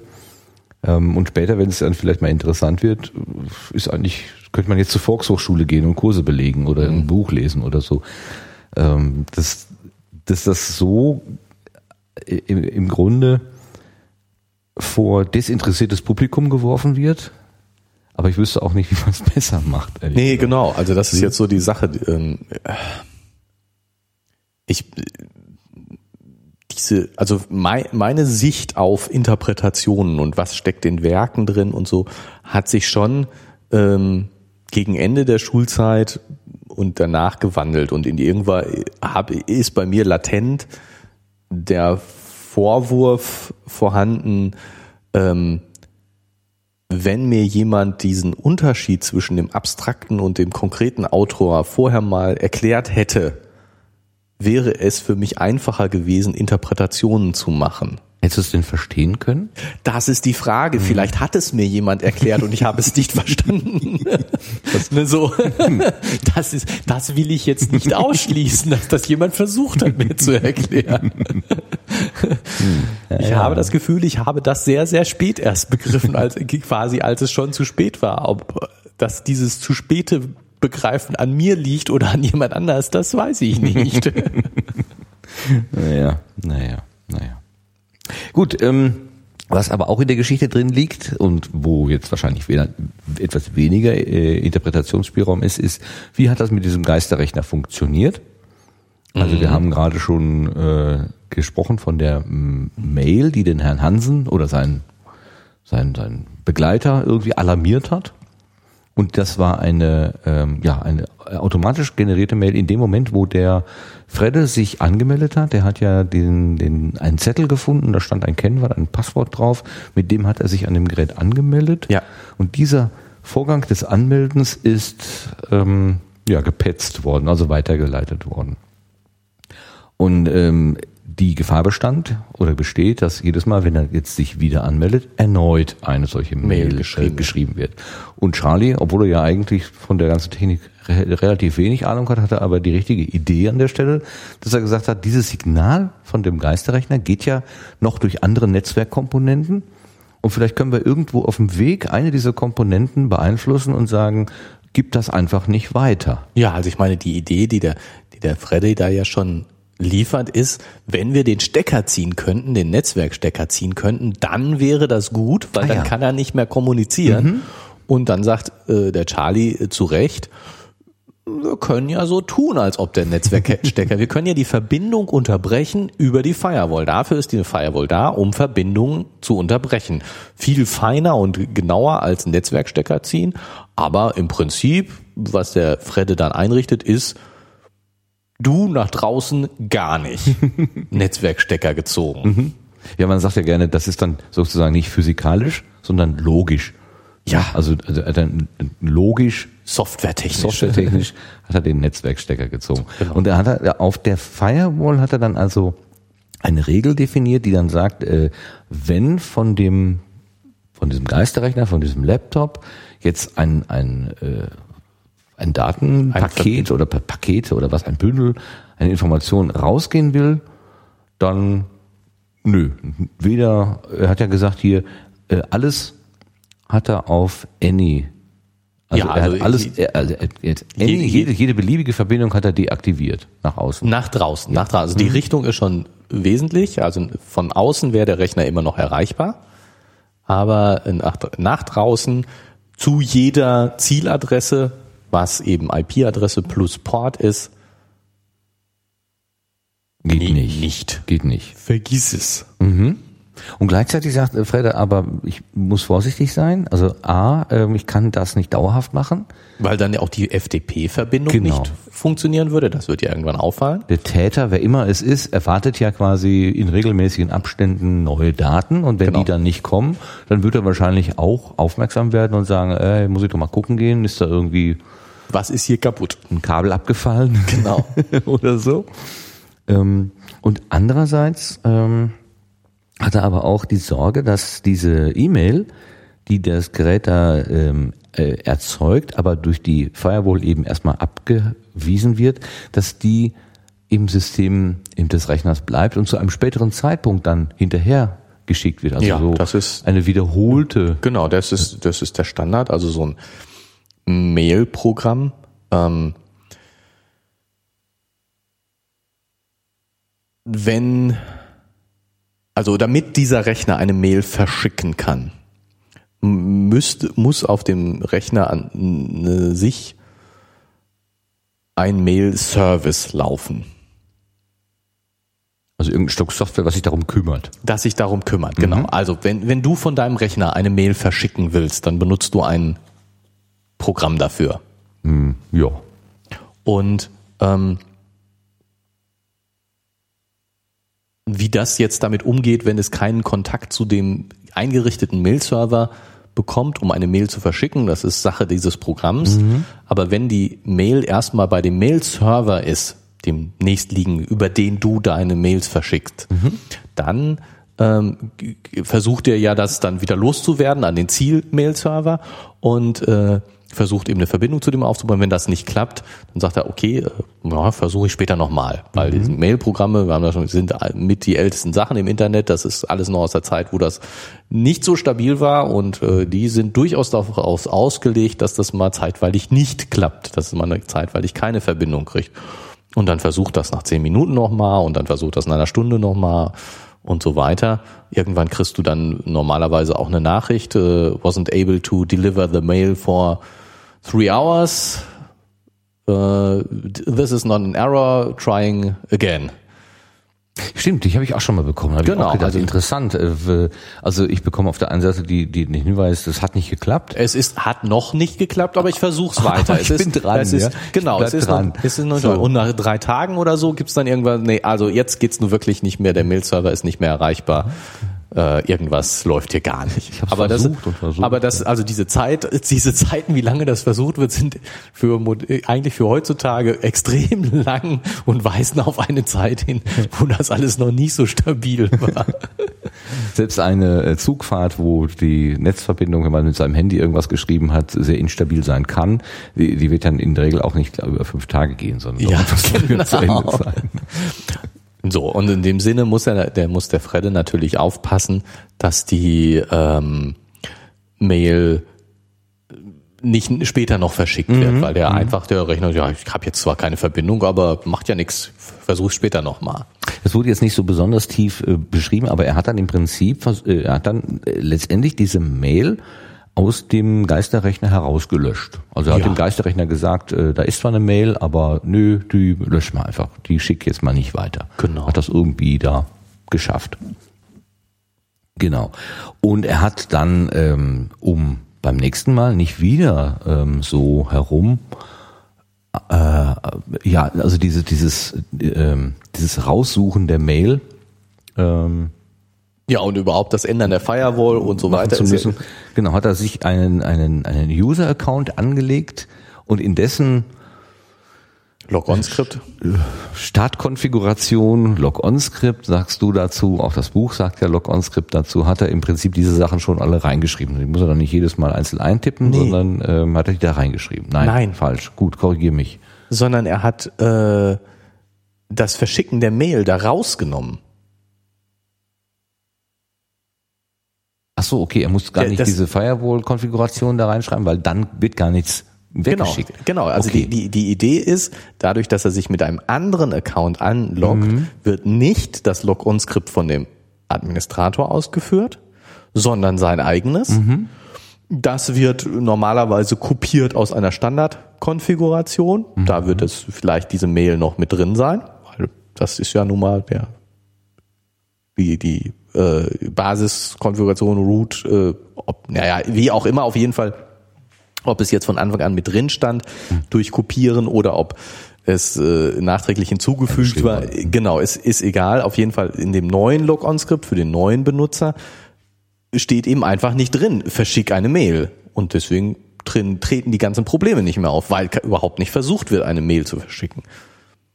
Das heißt, äh, jeder Benutzer eines Gerätes äh, bekommt eine eigene, ja, eigene, eigene Konfiguration für, von dem Gerät. So Ja. kann man es machen. So, Nee, das, so ist es auch standardmäßig. Also ich meine, um jetzt mal äh, ähm, auf unser Lieblingsthema Windows-Rechner zu kommen. ähm, wenn du dich, also erstmal, wenn du den Rechner startest, werden, wird ja nicht nur Windows gestartet, sondern wirklich eine äh, lange Liste von äh, Programmen mit gestartet. welche wären das zum Beispiel? Ähm, ja, Augenblick. Oh, ich habe da was vorbereitet. Ich habe da mal was vorbereitet. Jetzt kommt das Gerät. Ich muss verraten, äh, Gerrit hat ungefähr eine halbe Stunde vorher geheimnisvoll auf seinem äh, Laptop herumgearbeitet und hat mir nicht verraten, worum es eigentlich ging, weil er dachte, das mache ich gleich on air. So, jetzt aber. Ja, genau. Also man kann äh, über ähm, unter Windows, wenn man Start ausführen, msconfig angibt. Start aus, ich glaube, ich das hier auf dem äh, auf dem Achter auch kann. Nee, kann ich nicht. Gibt's, gibt's hier wieder. Start, aber ausführen. Gib doch, Doch, mal bei ich. Suchen msconfig ein. Ah, das gibt's bestimmt. Da steht Fritzbox. Da muss ich mal eben in das Config reinschreiben. Ich habe nämlich hier ein Tablet, so MS. Ach Gott, oh Gott, was steht denn da schon alles? Uh, ist der schlau. MS. Man hört es, ne? Das macht doch nichts. Entschuldigung. Wir wissen, wir wissen, dass wir was. Man hört, dass du wirklich was tust. Gottes Willen. Okay, das macht Tok, Tok, Tok. Dann lassen wir Ja. es drin. So, Das ist die virtuelle Tastatur. Das ist total klasse. Nicht das Klackern von einer echten Nee, Tastatur, ist das- sondern ja, das, ist, das war das, der also, Systemsound. Super. Ist, dir- ist dir das nicht auch aufgefallen, als du zum ersten Mal ein, ein Auto gefahren hast, was auch einen äh, akustischen Blinkerton hatte und nicht mehr das echte Klackern eines Relais? Das ist mir total aufgefallen. Ich dachte, was, was, was stimmt doch hier nicht? Stimmt doch irgendwas nicht. Was ist das? Etwas, es so hat ein eine Weile gedauert, bis ich dann gemerkt habe, ach, dieser Ton wird Über die Lautsprecher gemacht. ja, künstlich gemacht. Es ist kein Relais mehr. Wir kennen noch Autos, die, Mit, mit Relais. die richtig geklackert haben, weil sie Ja. technisch klackern mussten. Es ging nicht anders. Gibt's heute doch auch nicht mehr. Das stimmt. So, ich habe jetzt hier ein Fenster, das heißt, nennt sich Systemkonfiguration. Genau, und wenn du jetzt zum Beispiel da mal auf Systemstart gehst, Aha. Ich bin fasziniert, dass du hier auf meinen Bildschirm gucken kannst, obwohl du auf der anderen Seite des Tisches sitzt. ja, ich habe den gleichen, na, nicht den gleichen Bildschirm, aber einen ähnlichen. Gut. Und äh, da sind jetzt, äh, Da kommt nur einen Knopf, der heißt Task Manager öffnen. Task Manager öffnen. Siehst du? Das muss ich doch mal rumkommen. Ich kann ihn ja da niederlegen. Ach Quatsch, ich komm. Hast du lang, ist dein Kabel lang genug? Mein Kabel ist lang genug. Na gut, okay. Siehst du? Systemkonfiguration, Start, Taskmanager. Wir sind hier in dieser ganz neuen Welt. wo ich mich auch nie auskenne. Und du ja Ah, offenbar auch Task, nicht. Task im Ta Start im Taskmanager. Okay. Und dann, aber das mit dem dem- der Start. Da wird nur eins, okay. Und Dienste, guck mal, die, Die Dienste, die Dienste. die laufen schon alle. Ja, zum Beispiel einige, einige sind auch Ach, beendet. da, da steht's ja auch, der Status. Also ich muss mal eben erklären, das ist eine Tabelle. Eins, zwei, drei Spalten sehen wir, andere sind im, noch so außerhalb des sichtbaren Bereiches. Im ersten steht der Dienst, also der Name, zum Beispiel Windows Audio Endpunkterstellung. Windows Audio oder Anwendungsverwaltung oder Echtzeitscanner oder sowas. Dann danach kommt der Hersteller. Das ist in der Regel Windows. Microsoft steht da dran. So, Microsoft. Naja. Und der Status, ob das Ding gerade ausgeführt wird, beendet ist. Ja, die beiden gibt's eigentlich.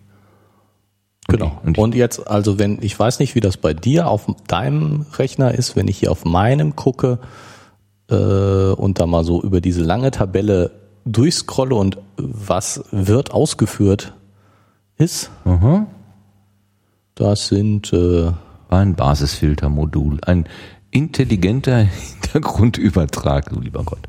Übertragungsdienst. Ah, das klingt der Hintergrundübertragungsdienst. Na, das klingt doch nach einem Schnorchel. ja. Also ich würde jetzt mal so grob schätzen, ungefähr 100.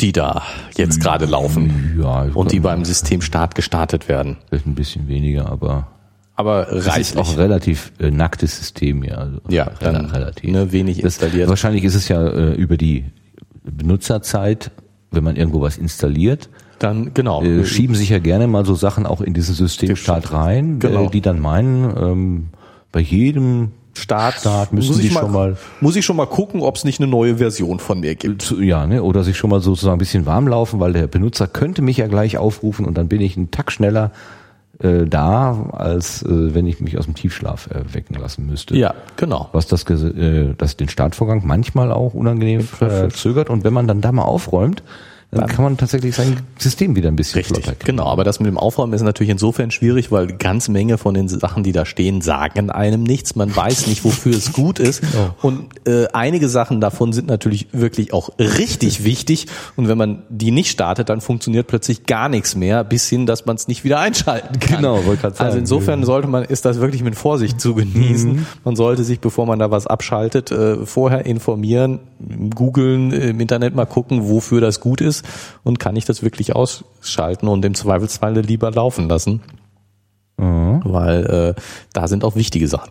Aber das ist nur der Systemstart, was wir jetzt angeguckt haben, ist der Systemstart. Ja, Und äh, natürlich wird auch, wenn ich mich einlogge, äh, nochmal viele Sachen ausgeführt. Ich kriege ja zum Beispiel meinen schönen Desktop. Ja, dein spezielles Hintergrundbild, was eben der andere nicht hat. Ja. Genau. Und äh, insofern und dabei bei diesem Log-on-Skript oder bei dem Log-on werden eben auch noch eine ganze Menge Sachen, Programme gestartet, die äh, teilweise ähm, für alle User gleich sind. Gibt dann so einen Default-User.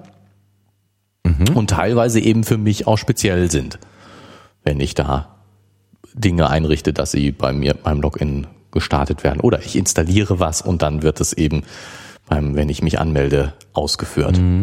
Manchmal wird man ja bei der Installation gefragt, soll dieses Programm für alle Benutzer zur Verfügung stehen oder soll das nur speziell für diesen einen Benutzer, Benutzer. zur Verfügung stehen? Das wird dann auch vermutlich da so mit drin verwaltet in dieser Benutzer. Ja, oder auch, ob es in meinem Startmenü ist oder nicht und solche Sachen. Ja. Blick da manchmal nicht so richtig durch. Ich bin auch, muss ich gestehen, dann nicht, mehr nicht, nicht immer so ganz konsistent. Manchmal sage ich, ja, sollen alle? Und dann denke ich wieder, ach egal, bin ja sowieso nur immer ich. ich, also dann nur ich. Und dann äh, finde ich die Sachen manchmal an unterschiedlichen Stellen, logischerweise, wieder. Und das bringt mich total durcheinander. Und naja. Ähm, hat jetzt dazu geführt, dass ich auf diesem Gerät erstmal nur einen User habe, was ja aber aus Sicherheitsaspekten, weil dieser User ist ja dann Admin, und ich gehe dann mit dem Admin-Konto sozusagen immer in, in das Gerät rein. Da, da sagen ja die Experten, das sollte man lieber nicht tun. Man sollte einen beschränkten Benutzer haben, der nicht äh, im äh, so, wenn, wenn man gekapert wird, dann gleich auch alles öffnet. Ja. Ja, also. Das war mal eine Zeit lang äh, so ein Sicherheitstipp. Ja. Aber macht's doch auch alles sehr umständlich. Ja, und wie gesagt, äh, wenn man nicht konsistent dabei bleibt, dann, Dann geht's natürlich. dann wird's irgendwann, dann hat man so krauses Zeug da. Ja. Okay, also ähm, zur Geschichte zurück. Fredde hat also diesen, hat sich einen eigenen ähm, Benutzer Benutzer angelegt. angelegt, der eine andere Konfiguration hat und in dieser anderen Konfiguration ist dieser Befehl, schreibe eine E-Mail an die Adresse so und so, nicht mit drin. Genau. Ah, hätte er denn die Adresse nicht dann auch hätte- sehen können? Hätte er nicht wissen? Doch, das, das sagen sie, das sagen sie ja, dass die E-Mail-Adresse, die, die, die er da sieht, äh, keinen Aufschluss gibt. Keinen sprechenden Namen Oh, hat er das gesagt? Ja, ja, Entschuldigung. vor. Ja, habe ich wieder nicht richtig zugehört. Ja, muss, ich- wenn ich vorlese, muss Ja, Entschuldigung, ich habe ja hier meine kleinen Zettel gemacht, damit ich auch noch hinterher ein bisschen was fragen kann hier. Mein Gott. Hm, Okay, ich höre mir das Für vielleicht nochmal an. wen lese ich denn Warte, ich überhaupt noch mal eben zurück. ja, stimmt, für mich. Du liest ja für mich vor. Genau, das war eigentlich die Idee. Mist. Soll ich jetzt wieder? Soll ich verraten? Genau, hast du. Also gut, die E-Mail-Adresse also, jetzt habe ich einen guten Gedanken gehabt und Ja, haben die aber auch gehabt und haben festgestellt, nützt nichts. Okay. So, das äh, der Eintrag ins Log uns. Ähm, was ich noch eben ähm, äh, klugscheißen wollte, Ja, ähm, dieses diese Multi-User-Funktionalität, so heißt das ja wohl, ne? dass man mehrere Benutzer auf ein so ein Gerät anlegen kann. Das gibt es, glaube ich, beim iPad nicht oder erst seit kurzem. Äh, so, also Das- ich kenne es nur ohne, aber ich bin auch Ne? jetzt nicht so der große Apple-Kenner. Also ich kenne nur iPads, die das nicht können, aber äh, das kann sein, dass das, dass meine Informationen veraltet sind. Kann, äh, ich habe auf jeden Fall habe ich das als Kritikpunkt für so ein äh, für ein ist aber egal, ob es jetzt Apple ist oder eine- andere Firma, äh, was ich nennen wir sie, pff, äh, weiß nicht, Brettchen. Also Firma Brettchen hat ein Tablett rausgebracht ähm, und das hat eben keine Multi-User-Funktionalität, sondern sobald ich mich einlogge, bin ich immer mit, also es gibt nur einen User. Hat den Vorteil, wie ich gerade gesagt habe, alles wird immer auf das gleiche Konto gebucht. Man kann also nicht dieses Verwirrspiel da anstellen. Aber hat auch den Nachteil, wenn man zum Beispiel in einer Familie unterwegs ist und der eine möchte gerne einen, roten Hintergrund haben, der andere lila und der dritte gelb und einer möchte ein tolles Auto. Ähm, das geht nicht. Ja, also, mehr noch, wenn du, wenn du eben äh, Dinge abschirmen willst. Also ich meine jetzt das übliche Kinder in der Familie, die nicht äh, volle Berechtigung haben Ja. sollen, schon Oh, alleine ja. aus äh, mach was kaputt, Mhm. unabsichtlich. Ähm, unbedarfterweise, äh, um sich davor zu schützen, ist es natürlich geschickt, äh, verschiedene Accounts zu haben und zu sagen, der darf nicht alles und äh, hat eben keine Administratorrechte. Aber äh, andererseits, ich meine, auf deinem Windows Phone hast du auch nur einen Account. Stimmt. Und insofern, ähm, dass das iOS das nicht konnte oder nicht kann, ich weiß nicht so genau, ist jetzt nicht so weit weg, weil Windows Phone Ja, kann das ja. auch nicht. Ja, also, Ja, ja, ähm, da steckt ja wohl auch die Idee dahinter, dass man sagt, das ist ein so persönliches Gerät, das gebe ich sowieso nicht. eigentlich nicht weiter. genau, das ist, das hat nur einen Benutzer. Und die Familie, die sich, die dann, also wenn eine Familie aus drei Personen besteht und jeder möchte das Ding nutzen, dann kaufe ich halt drei Dinger davon. Davon, ja. genau. Genau, ist das ist, das ökonomischen ist Perspektive natürlich sehr gut. Ja, und, und dass diese, dass die, die, die Tablets, die kleinen Tablets sozusagen zwischen so einem Phone und einem äh, Laptop äh, Mhm. Liegen. liegen, das ist schon klar. Und Ja. meine, das, das für mich, für mich ist es auch ein Fehler. Äh, So ein, so ein, so ein Tablet ist ein, wird von mehreren Leuten benutzt, aber ich finde diesen jetzt in Anführungsstrichen Fehler, den Apple da als erster Anbieter gemacht haben. Sie haben mit dem iPad ja schon was Neues geschaffen Ja. und ähm, dass man dabei, wie gesagt, in Anführungsstrichen Fehler, ich würde das wirklich in Anführungsstrichen Mhm. sehen, äh, äh, macht. Ja, klar. Ne? Ich meine, wenn man noch keine Erfahrung mit Ja, der Benutzergruppe hat und was man mit wirklich getan hat, Mhm. dann äh, ist das halt so, natürlich, klar. Also und insofern, ja, finde ich das sehr, sehr nachvollziehbar und äh, Mhm. die, die, wenn man sich jetzt über, also wie, wie gesagt, ich kenne mich mit Apple nicht gut aus, äh, aber die Alternative wäre ja für Apple gewesen, ein äh, OS X da drauf zu machen, das sozusagen als vollwertigen Rechner zu machen. Also OS X ist die, das Betriebssystem? Von, von Und einem, äh, das, das Stand, das, also das Hauptbetriebssystem von Apple-Geräten, ne? OS für Operation System, genau. Ja, so, wie gesagt, ich, ich hoffe, ich erzähle jetzt nicht zu viel Unsinn. Aber ich meine, wenn man sich jetzt sich das anguckt, ähm, dieses äh, Microsoft Surface und mit, mit Windows RT, was ja die abgespeckte Version von Windows ist, ähm, und sehr dicht an dem äh, Windows Phone dran ist, was zum Beispiel äh, äh, die du kannst ja nicht frei Programme installieren, du kannst Ja. nur Dinge aus dem Store installieren. Also insofern ist das schon sehr viel Parallelen zum Windows Phone. Ähm, und trotzdem haben die sich eben dafür dazu entschlossen, das äh, eher als ein Windows äh, RT eben abgeleitet von, von Windows 8 zu machen und nicht als ein Windows RT abgeleitet vom Windows Phone zu machen. Äh, Und damit haben sie zum Beispiel den Multi-User da drin. Aber diese Entscheidung, Windows RT davon abzuleiten und nicht von Windows Phone abzuleiten, das ist, denke ich, keine offensichtliche Entscheidung sozusagen. Das ist nicht was, wo was selbstverständlich ist und das, das finde ähm, es gibt durchaus, was war denn so jetzt, wo ich jetzt letztens noch gedacht habe, es gibt Funktionalitäten in dem Windows RT, die ich vermisse, die das Windows Phone hat. ne, so, also wo ich so sagte, es ist, ne, es hat auch seine Nachteile, es so rum zu machen. Ja, ja, ja. Ich, mir fällt es jetzt nicht ein, aber es ist wirklich so, ne, das ist nicht keine 100% Entscheidung. Aber das ist ja irgendwie, das ist ja, also wenn man, wenn man so auf den Computermarkt guckt, so als totaler Laie, dann hat man ja das Gefühl, ja, pff, ist ja völlig egal, was ich kaufe. Äh, letztendlich macht das ja sowieso jedes Gerät, macht alles irgendwie.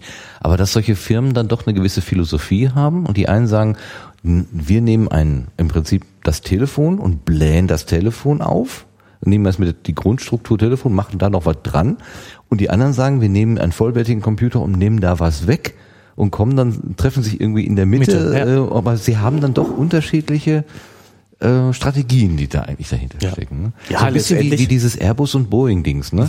Wo die einen sagen, wir bauen ein riesengroßes Flugzeug, weil ähm, die, die Hauptknotenpunkte müssen bedient werden und die anderen sagen, nein, wir bauen lieber viele kleine, weil es, der Markt der Zukunft wird sich nicht auf große Linien äh, beschränken, sondern viele, viele kleine müssen bedient werden. Ja. Das ist auch so eine, so eine strategische äh, Geschichte und da weiß man auch noch nicht, wer letztendlich aufs richtige Pferd gesetzt hat. Genau.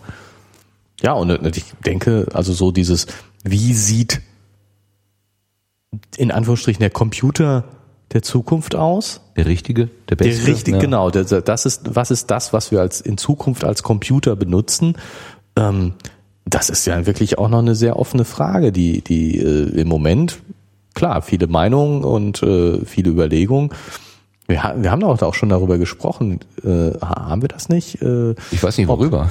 ob, ob Sag's. sozusagen die, die Frage, ähm, wie intelligent wird das Device sein, das ich mit mir führe oder das ich benutze.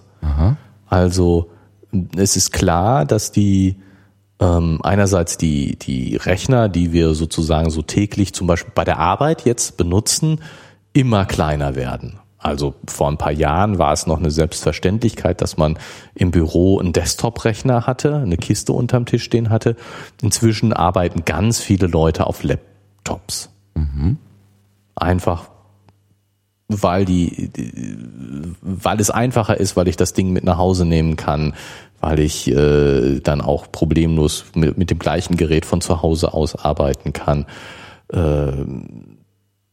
Wenn es gewollt ist. Also aus Sicherheitsaspekten kann das ja durchaus auch gerade eben nicht gewollt sein, dass man das Desktop eben immobil macht, mehr oder weniger, dass der ähm, Ja, gut, aber, aber es ist wirklich so, die, die, die. Trend geht Ja. da in Richtung kleiner. Bring your own device. Das ist Das ist noch ja- das andere. genau, das, geht- das ist ja noch schlimmer. Das geht ja noch weiter. Genau, genau, das, genau. Das ist jetzt das, das, das, das, dass ich eben gar nicht mehr meinen äh, Rechner vom Arbeitgeber kriege, sondern meinen eigenen Rechner mitgebe, äh, mitbringe und so eine Vermischung von privaten und Ja. äh, dienstlichen, Beruf, dienstlichen beruflichen Sachen äh, stattfindet. Ja. Genau. Und ähm, also insofern die, die, die Rechner, die Arbeitsgeräte werden immer kleiner, kompakter, immer tragbarer und diese, dass ich überall auch arbeitsmäßig erreichbar bin, ähm, wird ja auch mehr gefordert. Ja, ja. Es äh, wird immer mehr zur Selbstverständlichkeit, dass ich äh, Ja, es gibt auch Gegenbewegungen, die, wo ich- Leute sagen, hier nix da. Ähm, also sowohl Arbeitgeber als auch Also, Arbeitnehmer nee, nee, sagen, klar. äh, wir Okay. machen klare Grenzen. aber aber sozusagen die Möglichkeit, ne, die Möglichkeit, dass ich äh, mein äh, auch mal von zu Hause arbeiten kann, ne, dass ich ein Homeoffice mache, Ja. ähm, ja, sind eben da und werden genutzt. Ähm, und das hat mit der Mobilität und mit der Größe der Geräte zu tun. Und andererseits werden die äh, Telefone wieder größer, nachdem ja lange Zeit äh, äh, es immer kleiner wurde, ist ja jetzt durch die Smartphones äh, ganz klar der Trend, äh, es ist nicht mehr wichtig, das kleinste Telefon zu haben, sondern das Telefon mit dem größten Display. Ich meine, eigentlich, da sind jetzt inzwischen auch wieder Grenzen erreicht, aber also äh, die, die, die Entwicklung geht eindeutig, finde ich, eindeutig dahin, dass die Größe von, von ähm, Arbeitsplatzrechnern, das, was ich als Arbeitsplatzrechner habe, als zentrale Einheit an meinem Arbeitsplatz, wird immer kleiner. Das, was ich mit mir rumtrage, wird zumindest teilweise wieder größer, damit es benutzbarer wird. Und ähm, ich weiß nicht, bei mir ist das jetzt so, ich habe an einem Arbeitsplatz einen Laptop und ich komme da an, stöpsel den ein, habe meinen externen Bildschirm da, habe meine Tastatur da, so eine Dockingstation, ja? Wenn ja, so quasi, Ja. genau. Und äh, oder eine echte Docking Station. Okay, aber auf jeden Fall ähm, nehme ich die Peripheriegeräte nicht mit, Mhm. aber die zentrale Recheneinheit nehme ich mit, ähm, weil ich dann genauso gut von zu Hause arbeiten kann. Und ähm, die Frage ist eben, wird in ein paar Jahren mein Smartphone so leistungsfähig sein wie mein Laptop jetzt und statt meines Laptops nehme ich nur noch mein Smartphone mit und stöpsel das im Büro an und äh, äh, habe dann meinen großen Bildschirm und habe meine Tastatur, dass ich normal arbeiten kann, aber die zentrale Recheneinheit ist mein Smartphone. Oder wird es so sein, dass ich zwar genauso mein Smart Smartphone habe, das aber sozusagen noch kleiner wird und ich nur noch Cloud-Dienste benutze. Das heißt, dass mein, also wird mein Smartphone so intelligent werden, dass es äh, meinen Arbeitsplatzrechner ersetzt, so leistungsfähig, Berechnung, Rechen, rechenmäßig so leistungsfähig, dass es meinen Arbeitsplatzrechner ersetzt, oder verschwindet mein Arbeitsplatzrechner in die Cloud, in, in fest installierte Rechner, in virtuelle Rechner? Und ich habe mit, mit meinem äh, äh, Smartphone oder mit dem Gerät, was ich mit mir rumtrage, quasi nur noch eine Zugangsberechtigung zu verschiedenen Rechnern. Und der ist es dann wieder egal, ob sie über einen WLAN angebunden wird, über ein sonst was, aber ich trage sozusagen nur, ich, habe überhaupt keine Intelligenz mehr bei mir, sondern nur noch Zugang. Und das ist, denke ich schon, das ist jetzt für die Computerhersteller und äh, ne, ne, Serviceanbieter, also die, die mir letztendlich die Programme, eine total wichtige Frage. Wie, wie sieht die Zukunft aus und in welche Richtung entwickeln die sich? Und ich, also ich habe da keine, ich weiß nicht, wie es ist. Oder keiner weiß wahrscheinlich, wie es ist. Und viele Leute haben Meinungen dazu. Ja, das klingt ja im Moment so ein bisschen spaciger. Also äh, die, der Rechner wird virtuell und er ist gar nicht mehr da. Aber wie in der Mode, wo ja Dinge dann auch irgendwie alle paar Jahre wiederkommen, kann man an der Stelle sogar auch ein bisschen, ja, ein bisschen kaltschnäuzig sagen, ja, gab's ja schon. Als ich studentische Hilfskraft war in einem Forschungsinstitut, ähm, da wurde ich in einen Raum gesetzt, da gab's eine Tastatur und einen Röhrenbildschirm. Das war aber alles, da war sonst nichts, da war nur eine Tischplatte, Tastatur, Bildschirm. Und dann musste ich da irgendwie VT irgendwas eintippen und dann hatte ich auf dem Bildschirm Zugang zu Rechenleistung, konnte da Daten reingeben, rausholen. Ähm, ich konnte Das ist aber schon lange her. das ist schon lange her, ja, aber äh, also der, der Grund war, es gab in diesem Gebäude ein, äh, ein Zentralrechner und alle Büros waren irgendwie auf diesen Zentralrechner äh, verbunden Und dort konnte man dann eben diese zentrale Rechenleistung äh, dezentral benutzen. Und es gab auch einen zentralen Drucker, einen Hochleistungsdrucker, völlig faszinierendes Teil. Er konnte auf Endlospapier in einer irren Geschwindigkeit mit einer, weiß nicht, was das für eine Breite war, wenn man so A1, äh, äh, A3 so querlegt, so ungefähr mhm. so. Und da hat der Papiere durchgezogen, das Wahnsinn, aber Nadeldrucker. Wuff, irre. Ähm, ja, ach ja, die alten Geschichten. Genau. Wir erzählen vom Krieg. nee, aber da, da, äh, das, das war ja im Prinzip ein Cloud-Dienst. Also auf meinem Schreibtisch hat ja. nichts, hat nichts ja, ja, äh, also jetzt nicht gerade Internet, aber äh, lokaler Dienst. Lokale Cloud. Ja. Genau. Ja. ja, aber andererseits, also ähm, und es wird ja immer wieder, also jetzt erzähle ich mal so vom Krieg, in äh, dieses dieses äh, Totsagen der äh, Clients, der leistungsfähigen Clients, Thin Clients, war dann immer das das Stichwort. Äh, wir wir haben auf am Arbeitsplatz nur noch die super Mini-Rechner und die äh, Rechenpower liegt zentral. Ich, Clients sind so oft totgesagt worden und trotzdem äh, hat jeder heute immer leistungsfähige Rechner bei sich am Arbeitsplatz stehen, ähm, dass ich daran nicht so richtig glauben kann, dass, ähm, dass dieser Trend da die, die, die, die äh, Rechner, die an einem Arbeitsplatz stehen, werden immer leistungsfähiger. Äh, die, ich ich glaube nicht daran, dass dieser Trend sich umkehrt mhm. und dass sie wieder dümmer werden. Also weil, weil dieses, da ist ein Mainframe und äh, es gibt Terminals, die, die, die äh, ihn steuern von vielen Stellen aus. Ja, das ist, das hatten wir schon mal und die, die Terminals oder die, das, die Bedieneinheiten sind immer intelligenter geworden. Mhm. Und ich sehe nicht, dass dieser Trend sich umkehrt. Aber ich kann mich auch da sehr täuschen und es kann sein, dass äh, die, dass das, was jetzt eben ja, ich meine, das ist natürlich auch über die, die Smartphones gekommen, dass äh, Dienste ausgelagert werden, weil da äh, die Begrenzung der Rechenleistung natürlich äh, schon spürbar war. Ähm, bei den, bei den ersten Smartphones, die, die klar, meine, so kleine Einheiten äh, ist natürlich auch schwierig, die mit einer großen Rechenpower auszustatten und dann hat man das eben über Cloud-Dienste gemacht oder eben solche Sachen wie Sprachsteuerung. Ich wollte gerade sagen, Spracherkennung ist genau. heute noch so ein Ding, was was was dann eben die die kleinen Recheneinheiten überfordert und mhm. was dann eben äh, über Cloud-Dienste oder ich meine jetzt auch so alleine schon, ähm, dass ich viele Dinge ja nur noch übers Netzwerk erledigen will. Also ich meine, dass eben die Arbeit, wenn wir mal von Arbeit ausgehen, ähm, ja auch in vielen Bereichen inzwischen viel ko kollaborativer geworden mhm. ist, dass die, die Zusammenarbeit gefordert und gefördert wird.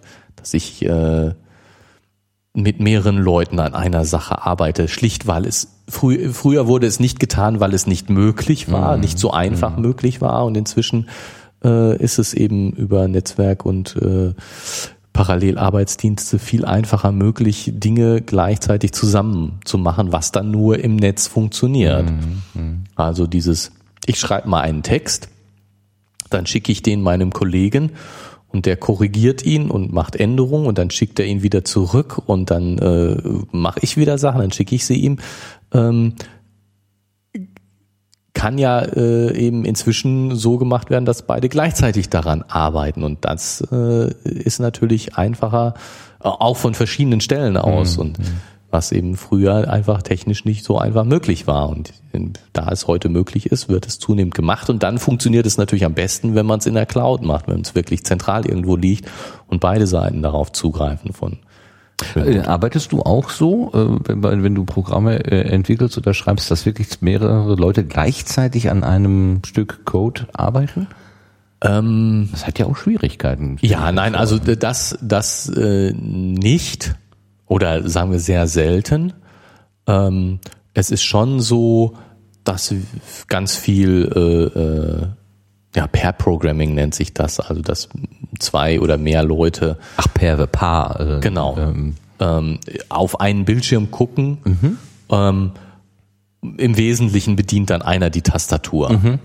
Ähm, aber, aber dass man eben zusammenarbeitet und dass eben äh, ja klassisches Pair-Programming, zwei Leute sitzen vor einem Bildschirm und arbeiten zusammen, aber eben das auch virtuell. Also zwei Leute gucken auf einen Bildschirm, aber an von verschiedenen Orten aus. Ähm, das ist schon sehr viel und ähm, aber viel viel mehr ähm, gerade dieses dieses wirklich Zusammenarbeiten, gleichzeitig Tippen in Besprechungen zum Beispiel. Also dass gleichzeitig an einem Dokument gearbeitet wird. Beim Programmieren ist es, glaube ich, sehr schwierig, weil du ja ähm, da natürlich sehr auf, auf Syntax und korrekte Schreibung und sowas Ja, achten musst und ja. die ähm, ja, äh, das, das ist glaube ich Abhängigkeiten, ne? genau. Und du hast andererseits aber auch nicht so viel zu tippen. Also die die äh, Unterstützung durch so Entwicklungswerkzeuge ist ja inzwischen so gut, dass du äh, eigentlich mh, nicht ja, also das Tippen sozusagen nicht mehr der begrenzende Faktor ist, habe ich immer das Gefühl, sondern äh, dass das Denken der die geschwindigkeitsbegrenzende Faktor ist. Okay. Also du, du tippst, was weiß ich, du hast eben, hast eben äh, äh, Vervollstä- Autovervollständigungsunterstützung, du tippst die ersten zwei Sachen und dann sagt, macht dir der Computer eine Vorschlagsliste, was du denn wahrscheinlich tippen würdest. Ah, du meinst doch bestimmt. So ungefähr. Und ähm, und dass das, ja, wie gesagt, das Tippen äh, nicht die Arbeit ist. Also wo du, wo du früher lange Programmtexte geschrieben hast und einfach auch schreibbeschäftigt warst, ähm, das ist nicht mehr so die, das Wesentliche. Obwohl die Variablenbezeichnungen und so äh, Ja, ja. immer länger werden und immer sprechender werden sollen auch, was ja auch durchaus Sinn macht, ähm, äh, ist das wirklich nicht mehr das, was, was Zeit kostet. Also das Programmieren ist definitiv nicht mehr Tipparbeit. Diese Variable gibt die Farbe des Hintergrundes an. So heißt die Variable dann. Genau. Superklasse. Und der Wert ist grün oder so. Der, Variablenname ist dann ungefähr zehnmal so lang wie der Wert, den sie trägt. Der sie, Ja, das der kann schon mal, ist. genau, das kann schon mal vorkommen und das kann teilweise auch Sinn machen. Ich meine, irgendwo. Ja klar, wenn du natürlich einen, Code, also ein Stück Programm, was ein Kollege geschrieben hat, irgendwann mal übernehmen musst, bist du natürlich froh, wenn du solche sprechenden Namen hast. Sonst ja gut, okay. Ich meine, du kannst unglücklich, natürlich ne? auch schön Kommentare schreiben. Das ist aber wohl out. Also ich hörte letztens einen Coder, der gesagt hat, also sobald ich Kommentare schreiben muss, ist das ein Zeichen dafür, dass ich eigentlich schlecht programmiert habe. Das ja, ist ja schön. Kannst du sag mal was dazu? Ja, also ich fand das so ein bisschen. Hm, ähm, ja und nein.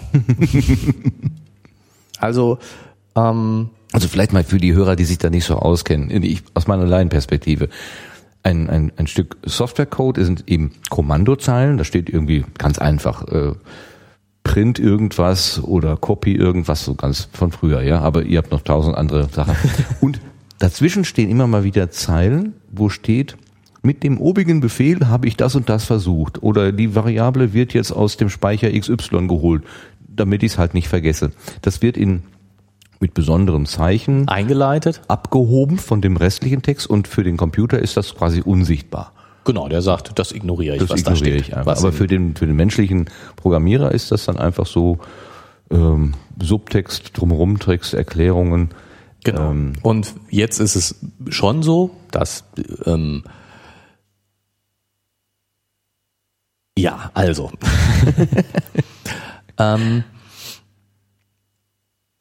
ich stimme dem demjenigen insofern zu, dass äh, mal gerade überlegen, wer war es? Ähm, Andreas Bog hat das, glaube ich, gesagt in einem Podcast.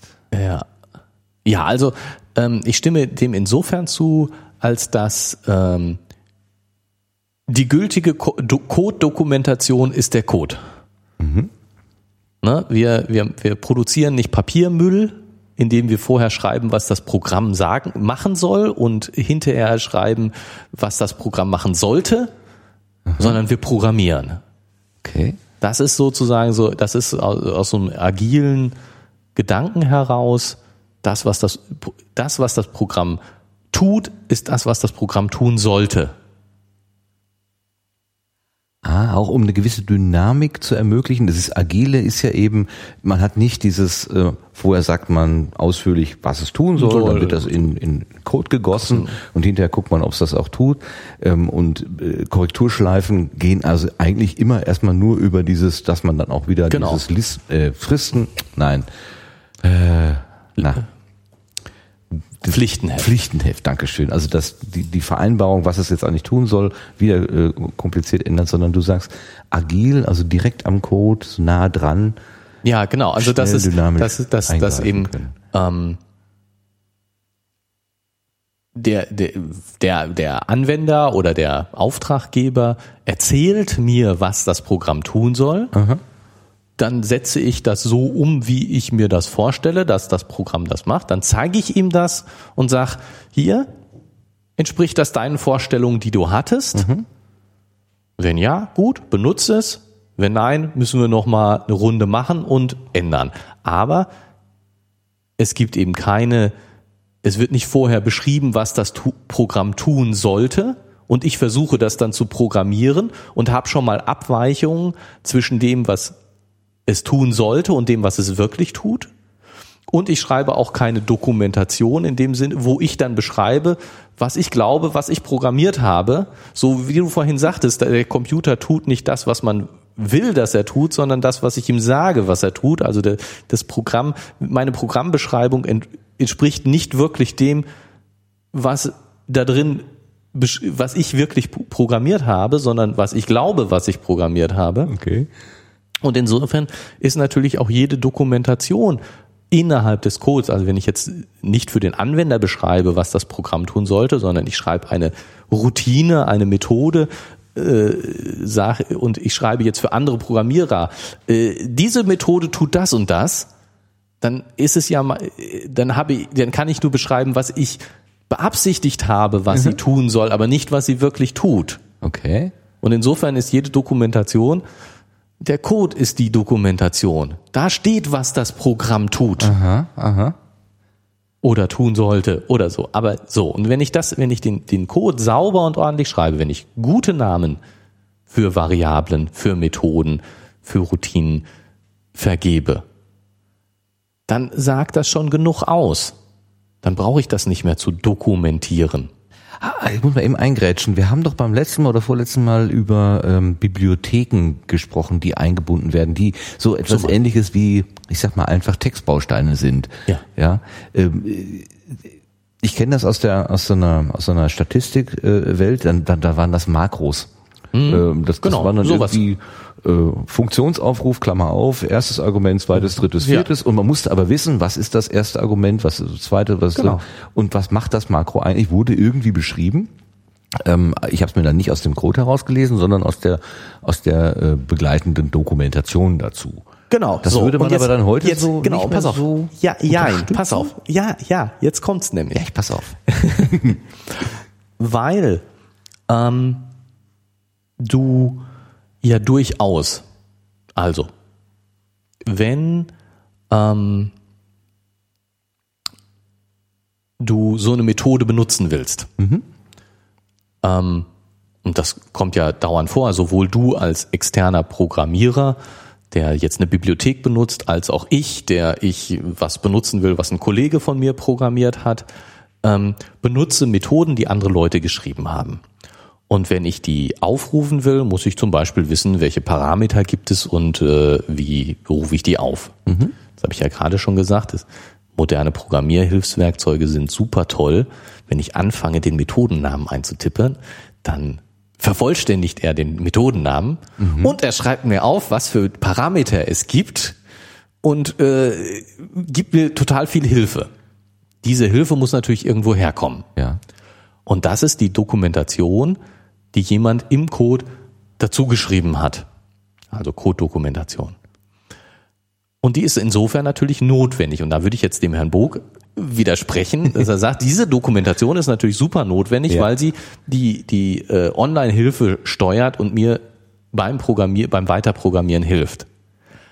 Aber weil man davon ausgeht, dass jemand, der so eine Methode ordentlich schreibt und den ordentlichen Namen vergibt, das alles super macht, dass sozusagen da schon alles, was ich brauche für die Dokumentation drin ist, gibt es wieder total tolle Hilfsmittel, wo ich sage, hier ist meine Methode.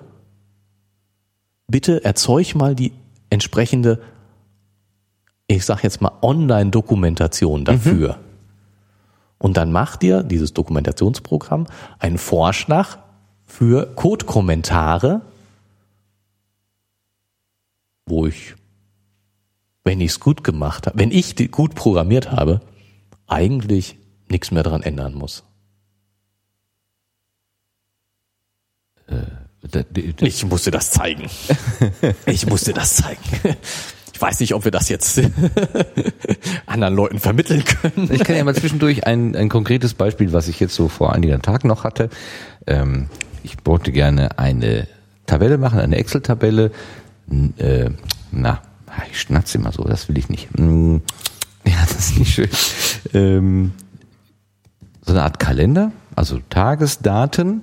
Und ich wollte zu diesen Tagesdaten die Kalenderwochen haben.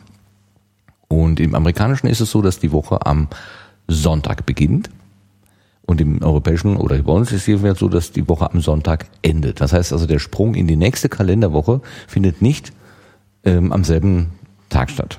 Und ja. da muss ich, wenn ich jetzt äh, die, die, Funktion Kalenderwoche von diesem Tag habe, muss ich einen steuernden Parameter hinten dranhängen, der entweder eins ist für das amerikanische System oder zwei ist für das deutsche System. Das muss ich aber einfach wissen, dass ich da eine zwei reinschreiben muss.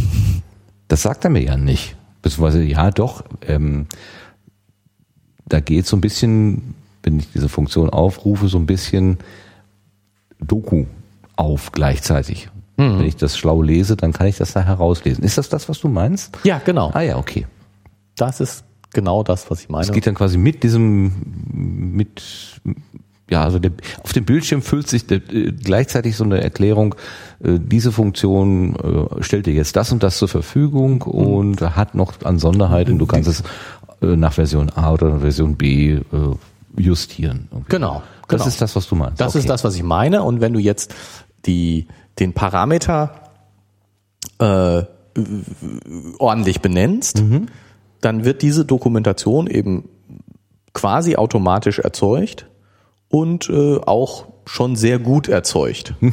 also so, so dass ja, manchmal muss man natürlich ein bisschen noch was ergänzen, weil er da, äh, was er aus den Parametern rausliest, die Namen äh, sich vertut dabei, oder man muss es eben ein bisschen ergänzen, äh, weil es eben dann doch noch verkürzt ist.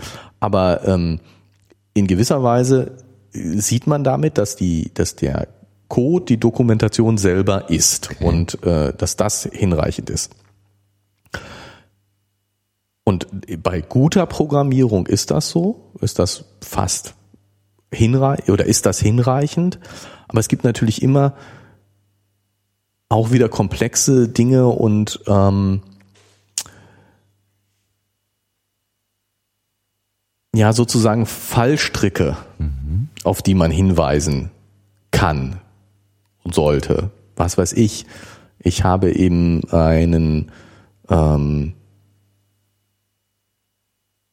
Bugfix gemacht. Ich habe einen Fehler aus einem Programm rausgemacht ähm, und schreibe jetzt an die, die Stelle, wo ich das gemacht habe, hinzu, diese und diese Operation scheint auf den ersten Blick sinnlos zu sein an dieser Stelle, aber sie ist notwendig, um und das und das zu verhindern. Mhm. Irgendetwas, was in 99 Prozent der Fälle nichts tut, wo der Nächste, der da vorbeikommt, sagt, na, die drei Zeilen kann ich streichen, weil sie tun nichts. Dem kann ich ja dem Hinweis geben, äh, doch, die sind nötig, weil sie in diesen und diesen Spezialfällen, an die du jetzt gerade nicht denkst, mhm doch nötig sind. Und ja, dann ist, dann ist eben doch eine, eine Kommentierung nötig. Jetzt könnte der Herr Bog einwenden, wenn es solche Spezialfälle gibt, dann hat man vorher schon was falsch gemacht. Mhm. Dann ist das System, ist sozusagen die, die, die drüberliegende Architektur ist was falsch gelaufen, wenn ich äh, äh, Spezialfälle habe, an die ich Ja. denken muss. Ja, aber es ist, lässt sich vielleicht nicht immer vermeiden und man arbeitet auch mit Systemen, die schon älter sind und man kann nicht immer alles von vorne anfangen und man macht nicht immer alles von Anfang an richtig. Daher Also kommt es dann, ja, Und dann ist eben doch, sind eben doch auch Kommentare und auch Kommentare im Code notwendig, weil äh, Dinge suboptimal schon sind oder es eben auch Situationen gibt, wo äh, du auch vielleicht Sachen nicht optimal gestalten kannst, einfach weil äh, entweder mache ich so suboptimal oder ich mache so suboptimal, aber es gibt nicht die richtige Lösung. Also das, solche Situationen gibt es natürlich. Aber ich denke, ähm, ich glaube, ich würde jetzt mal behaupten, äh, wir sind da äh, nicht weit auseinander. Ja, willst du mir jetzt noch was zeigen? Du hast deinen Rechner nochmal hergeholt, da, dann würde ich versuchen, das zu beschreiben. Oder ist das mit diesem Beispiel äh, Funktionsaufruf in Excel und äh, dass sozusagen die, ähm, die Doku quasi gleichzeitig mit eingeblendet wird, ähm, da eigentlich schon mit abgedeckt? Ja, ja, ich glaube schon. Also ich meine, Kannst mir ja gerne mal deine Entwicklungsumgebung zeigen, aber vielleicht jetzt nicht. Äh, genau, das machen wir dann ein anderen Mal. Ja, weil das weil das kann man ja schlecht sehen und beschreiben. Eben, und, ne? Das ja, wäre so ein bisschen ja. das Problem an der Geschichte.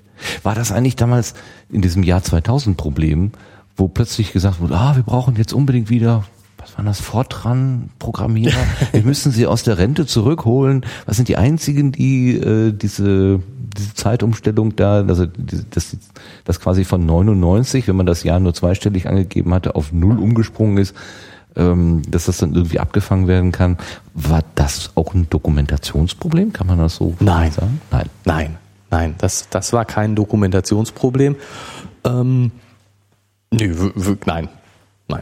Also das, die, eine gute Dokumentation hat dir vielleicht geholfen, äh, dieses Problem zu lösen und zu finden, wo sind die überhaupt die problematischen Stellen.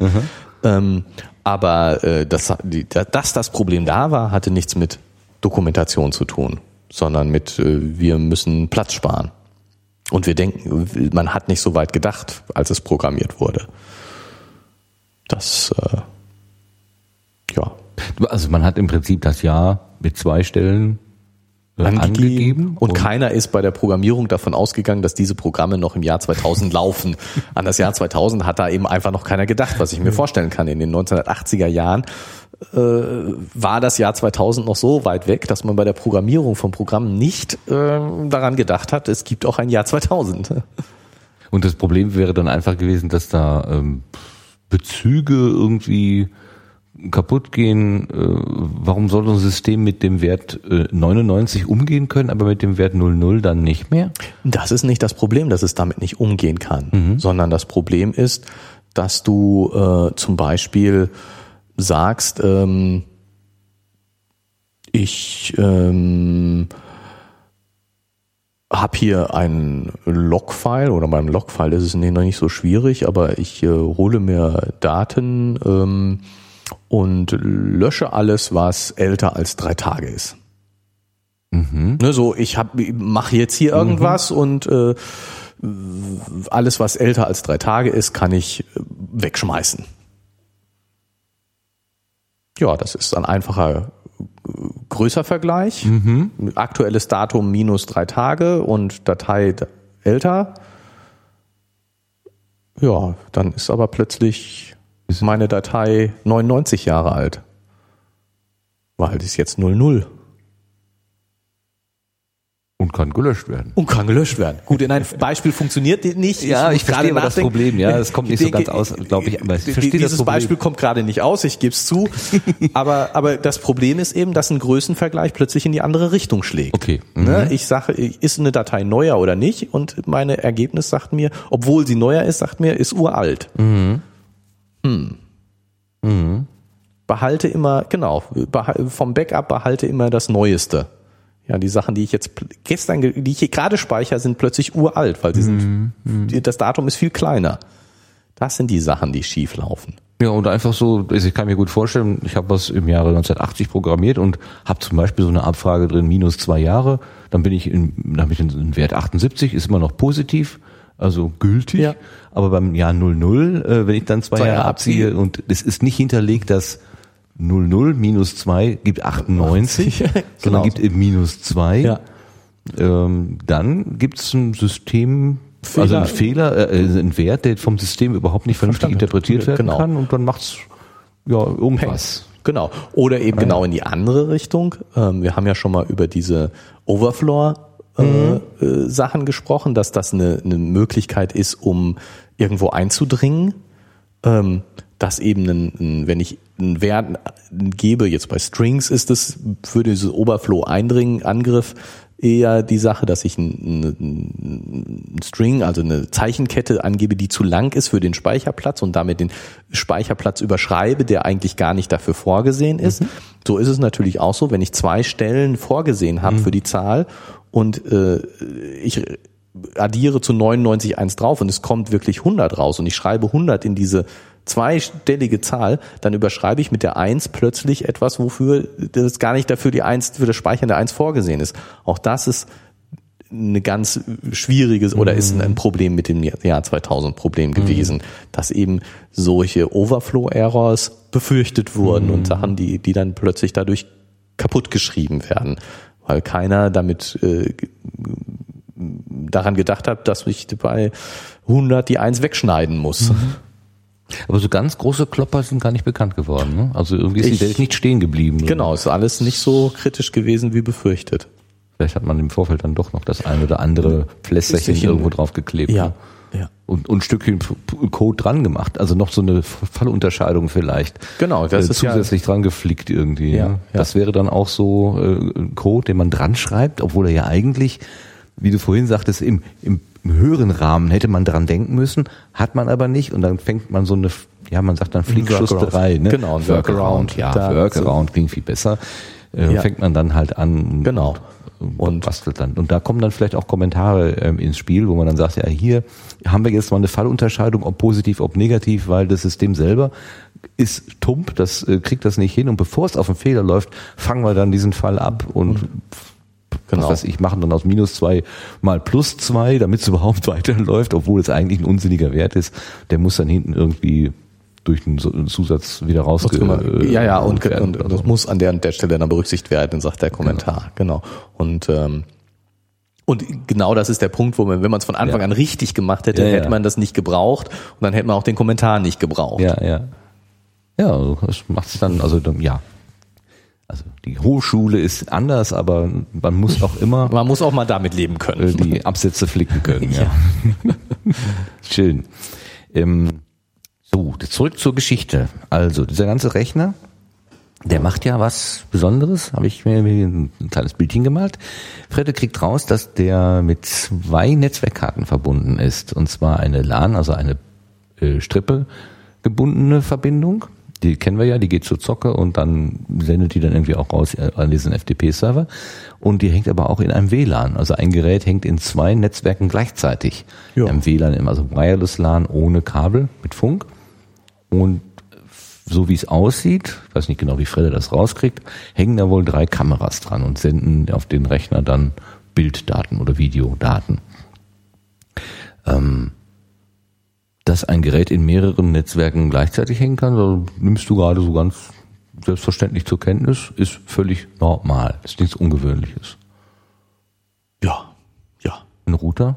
Hängt auch? Äh, wollte ich gerade sagen, der hängt ja automatisch, der muss ja, der muss ja in zwei Netzwerken. Das ist der Sinn der Sache. Ja, stimmt. Bei dem.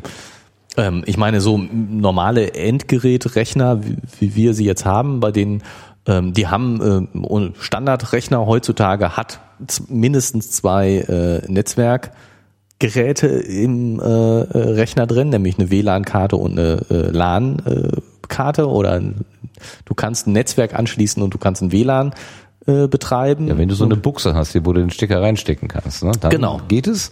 Ja, klar.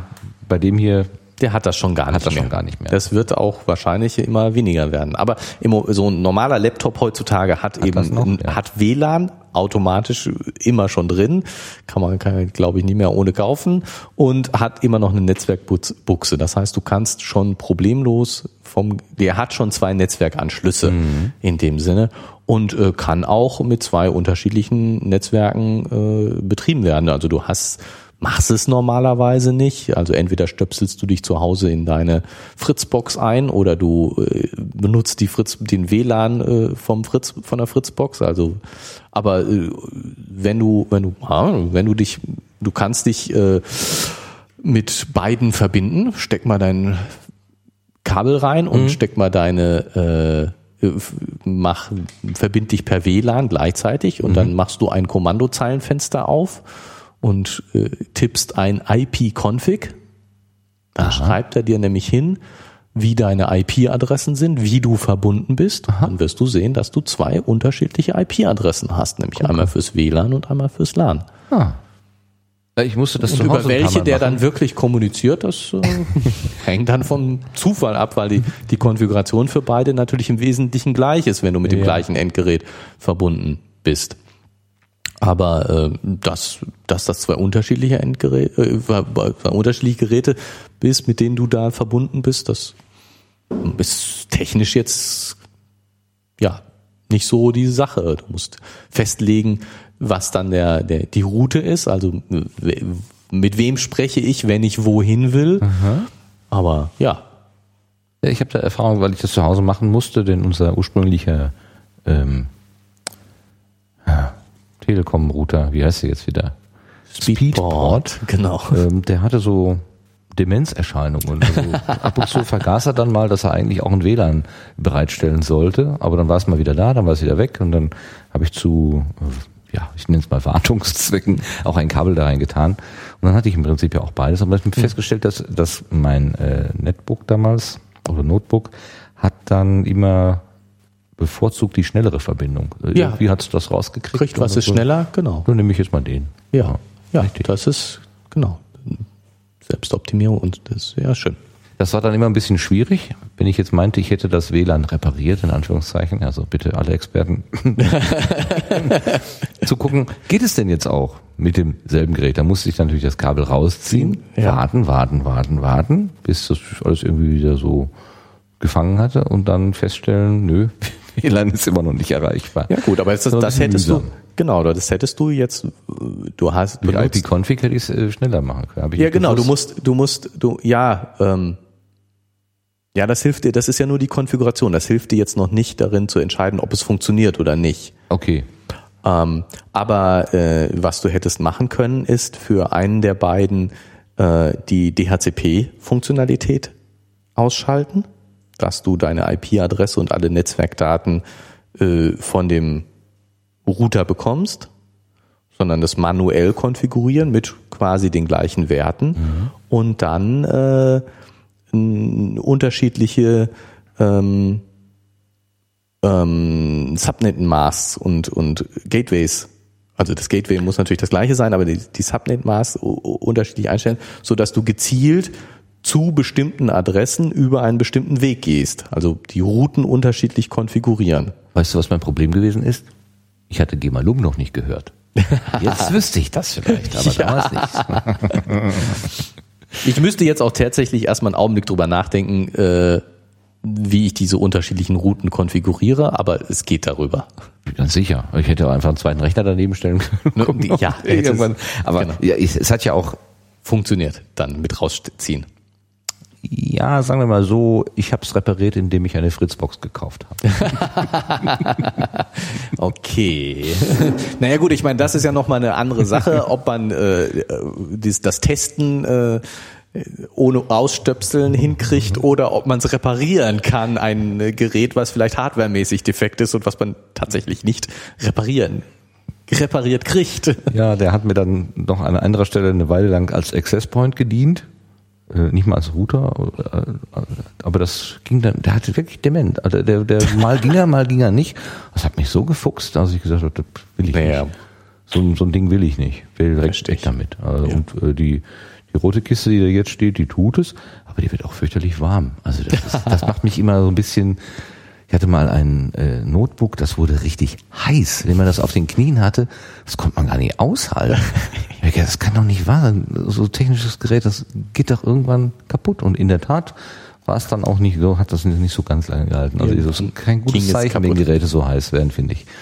Das sollte auch ähm, der, der Masterplan beinhalten, dass die Geräte äh, manche jammern ja schon, wenn der Lüfter angeht, aber ich bin ja froh, wenn es überhaupt merkt, dass es heiß wird.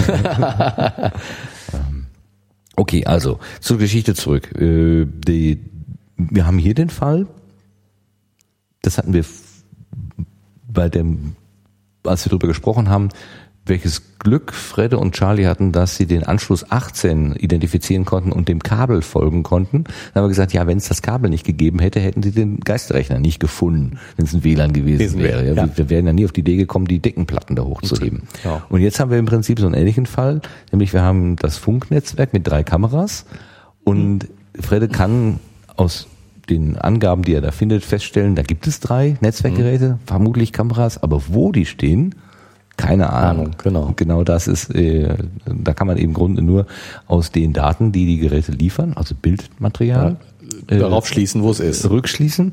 Das gelingt den Jungs Bei zweien. in zwei von drei Fällen. Einmal ist es die Folterkammer, da wo eben Melanie und Fred, äh, Melanie und Helge. Helge, diese Eheszenen machen mich verrückt. Ihr Schäferstündchen. Die Schäferstündchen hatten, dann das Lehrerzimmer oder Sekretariat oder was auch immer, da wo der Physiktest kopiert oder ges- ges- Abgespickt wurde. gelayoutet wurde. Äh, was ich ja nicht ganz verstanden habe, weil ähm, der Lehrer sagte ja, er macht sowas mit der Hand. Er schreibt den mit der Hand. Er braucht Ja. kein modernes Zeug und Frau Dingenskirchen äh, kopiert das dann einfach nur. Ja. Ach so, wenn es ein Bild, ach so, ja klar, wenn es ein Foto ist, dann kann man ja sogar die Handschrift rauslesen. Ja, ja, klar. Das, das ist das, was passiert ist. Ja. Gelesen, was da auf dem Schreibtisch liegt. Vielen Dank, vielen Dank. Und dann gibt es diesen ominösen Raum, den keiner Was auch kennt. immer. Ja, der kann jetzt eben in der Schule sein, der kann Was- aber sogar auch auf dem Nachbargelände sein. Ja, so weit wie so ein WLAN halt reicht. Wie, wie weit kann das so reichen? Wie viel WLAN siehst du bei dir zu Hause, wenn du mal guckst? Oh, das können so zwischen 5 und 15 sein, je nachdem, wie das Wetter steht, wie. Ja, so. Also, wie, wie weit reicht so ein WLAN? Ja. Also nicht bis, ich wohne in der zweiten Etage und habe das Auto vor der Tür stehen und wünsche mir manchmal, dass ich, wenn ich am Auto irgendwie zu, zu tun habe, Ja, dass ich, dass ich dann mal WLAN eben aus, aus. Das geht dann nicht mehr. Also irgendwie, ver- gut, wenn der, wenn der, der Router im Fenster stehen würde, dann wird es wahrscheinlich gehen. Der steht auch ein bisschen um die Ecke rum. Da sind mehrere Mauern dazwischen. Dann, dann geht das nicht mehr. Aber Ich habe mir jetzt sagen lassen, dass wenn man äh, das, wir hatten ja auch schon das Thema, dass äh, man nicht mehr an seinem WLAN-Router beliebig rumschrauben kann, ähm, weil der, die Telekom das für einen macht. Ähm, und ich habe mir jetzt sagen lassen, dass man, äh, wenn man das machen kann, bei vernünftigen WLAN-Routern äh, die, Leist die Sendeleistung durchaus einstellen kann ja, das könnte ich auch. bis in den illegalen Bereich hinein. Dann kommt man wahrscheinlich weiter. Also da, da, da gebe ich, da muss ich auch zugeben, ich, da bin ich ja äh, sparsam. an so einer irrationalen Stelle und dann sage ich ja nur WLAN im geringsten möglichen Deswegen kommst du nicht bis zum Auto. Ja, das, was, was manchmal lustig ist, ähm, wenn ich ein, was weiß ich, ich stehe neben dem, neben dem Gerät und mache mit meinem Telefon einen WLAN-Zugriff, kein Problem, dann gehe ich ins Wohnzimmer, das sind ein paar Meter weg und will dann mit diesem Gerät auch ins WLAN gehen, dann kann es sein, dass die Sendeleistung offenbar so weit runtergefahren ist, dass er nicht mal mehr die fünf Meter bis zum Und dann muss er sich neu verbinden und mit neuer Sendeleistung das machen. Ja. Das finde ich ganz faszinierend, dass er so stimmt. stark runterfahren kann. Ja, und dass er das auch tut. Ja. Ne, nicht nur, nicht nur, äh, ich stelle sozusagen die Käse, äh, generelle Sendeleistung auf eine bestimmte Leistung ein, sondern je nach Verbindung und Verbindungsqualität regel ich das auch runter. Das finde ich klasse. Fällt das auch gut von der Idee her. Vielleicht wird er dann auch nicht so heiß. ja. So, ähm, was habe ich denn hier noch? Ach, wir haben so viele schöne Sachen. Gut, dann gehen wir mal weiter. Der nächste Teil der Geschichte ist ja sowas. Nö, ich gucke auf deine Zettel. Du machst Geräusche. Ja. Wir, wir sprechen über Bücher, da darf ich mit Papier rascheln. Okay. Ähm, wir haben, wir lesen ja auch von Papier. Das, wir sind ja old fashioned. Ja, wir wir, lesen- könnten ja auch von PDF-Dokumenten lesen. nee, aber nee, nee, nee, Nein. nee. Wir, wir, da wir von Büchern reden, keine E-Books. keine E-Books, lesen gibt's E-Books. hier Papier. Okay. Damit es jeder weiß, Oh, nein, auf. Papier. Kann man auseinanderreißen. Er hat es zerrissen. Nein, habe ich nicht. Äh, ich wollte gerne, ich wollte gerne. So, äh, wir kommen ja dann in den zweiten Teil der Geschichte, die jetzt nicht mehr sich um den äh, Geisterrechner dreht, sondern äh, es wird mal wieder gespielt. Ja. Das Spiel. Und da ist mir aufgefallen, dass zusammenarbeiten, um voranzukommen. ja, das auch, Schön. das, das wollte ich doch. Das war Das- doch eigentlich mein. Kennzeichnet dieses Spiel. Ah, ich, das wäre die zweite, das wäre meine Alternative. Äh, Ähm, ich wollte Ihnen das- Genau das war es ja, was das Spiel so beliebt machte. Ja, genau. Ich bin eingestiegen mit dem Abschiedsgruß. Kannst du dich erinnern? Dass ich gesagt habe, da wird der Abschiedsgruß und ich Ja. beginne jetzt mit dem Begrüßungsgruß oder mit Genau. dem Startgruß. Die Alternative wäre eben äh, gewesen, diesen, dieses Zitat, glaube ich, was du gerade gesagt hast. Und äh, so schön darauf hinweisen, wie toll wir zusammenarbeiten. Das wollte ich. Das hervorheben. Sag mir doch mal, wie Fredde in dem Online-Rollenspiel jetzt plötzlich Adminrechte bekommen hat für den Sprachchat und da irgendwelche Sachen einstellen kann. Wie ist denn möglich? Kann man da einfach an den Betreiber herantreten und sagen, guten Tag, ich bin hier Power-User, ich hätte gerne mal mehr Rechte? Ich bin mir äh, nicht sicher. Äh, erstens, keine Ahnung. Zweitens bin ich mir nicht sicher, dass der äh, Sprachchat äh, mit dem Spiel in direktem Zusammenhang steht. Okay. Also äh, irgendwie war das doch vorher, wenn ich mich recht erinnere, im Buch, dass sie äh, für, das für den Sprachchat ein eigenes Programm installieren. Dass das also dieser Sprachchat Ja. unabhängig von dem eigentlichen Spiel. Der, der Textchat ist im Spiel, Ah, ja. aber der Sprachchat ist neben dem Spiel. Ah ja, okay. Und, und also die, das, was sie da als Sprachchat benutzen, ist offensichtlich eine, äh, ja, irgendein Anbieter, der eben Sprachchat anbietet und äh, Okay, dann das würde das würde es ja auch erklären, warum, warum man dann sagt, hier, ich bin jetzt hier so eine Art ähm, äh, bevorzugter Benutzer mit äh, der Möglichkeit, eigene Gruppen einzurichten. berichten, genau. Keine Ahnung, wie er dazu kommt, das wird ja auch nicht geschildert, ähm, aber ja. Ah ja. Und dann gibt es einen, ähm, einen Störenfried, der diesen Sprachchat, also diesen akustischen Chat, die Smia benutzt ja nach wie vor nicht den akustischen Chat, die ist ja immer noch im Textchat unterwegs, wird ja auch noch mal kurz gesagt. Ähm, aber alle anderen reden ja miteinander und dann gibt es also einen Störenfried dabei, der da laute Musik drauf macht. Das erinnert mich auch an meine Taxifahrer ähm, Vergangenheit, wo gelegentlich auch irgendwelche Kollegen meinten, sie müssten mal ihren Lieblingssong, der gerade im Radio spielt, über den Taxifunk Funk. in alle anderen Wagen übertragen. Ja, ist auch mal sehr beliebt. Ja. du wusstest ja auch nie, wer es gemacht hat. Konntest also, also der Chef konnte jetzt nur allgemein so schimpfen mit allen. Ja, er wusste so ja auch nie, wo es herkommt. ne? Also das war so ein ziemlich beliebter Doberstreich. Ja, da ist mo- moderne Kommunikation schon besser. Äh, da kann man solche Übeltäter ja immer dingfest machen. Was ja interessant ist, ähm, der Fredde äh, hat ja dann als, als Maßnahme, als zweite Maßnahme so eine IP-Sperre. Ja, genau. So, Äh, sowas wie eine. Firewall sozusagen. Genau, dass er und er setzt sie ein und sagt also aus, von der IP-Adresse so und so nehme ich jetzt keine Daten mehr entgegen, also eben auch keine Musikdaten. Ja, beziehungsweise äh, derjenige muss sich ja anmelden, also zu dieser Gruppe auch im Sprachchat. Und das wird verhindert. diese, diese IP-Adresse darf sich nicht mehr mit unserem Sprachschnitt verbinden. Das ist jetzt noch bevor die Daten überhaupt kommen, bevor das Audiosignal ja, überhaupt kommt. Ja, okay, okay. Also die Straße wird im Prinzip aufgerollt. Äh, das ist keine, oder die, die, die Zugbrücke wird hochgezogen, wenn man genau. so will. Ähm, die, das Interessante ist ja nur, dass sowohl dieser Störenfried als auch Gregor offenbar auf demselben auf derselben IP-Adresse liegen. Nee, denke ich nicht, sondern der äh, Fredde hat sich die Arbeit einfach gemacht und nicht die komplette IP-Adresse sozusagen eingegeben, sondern den ganzen Bereich gesperrt. Und dann war der Gregor mit betroffen.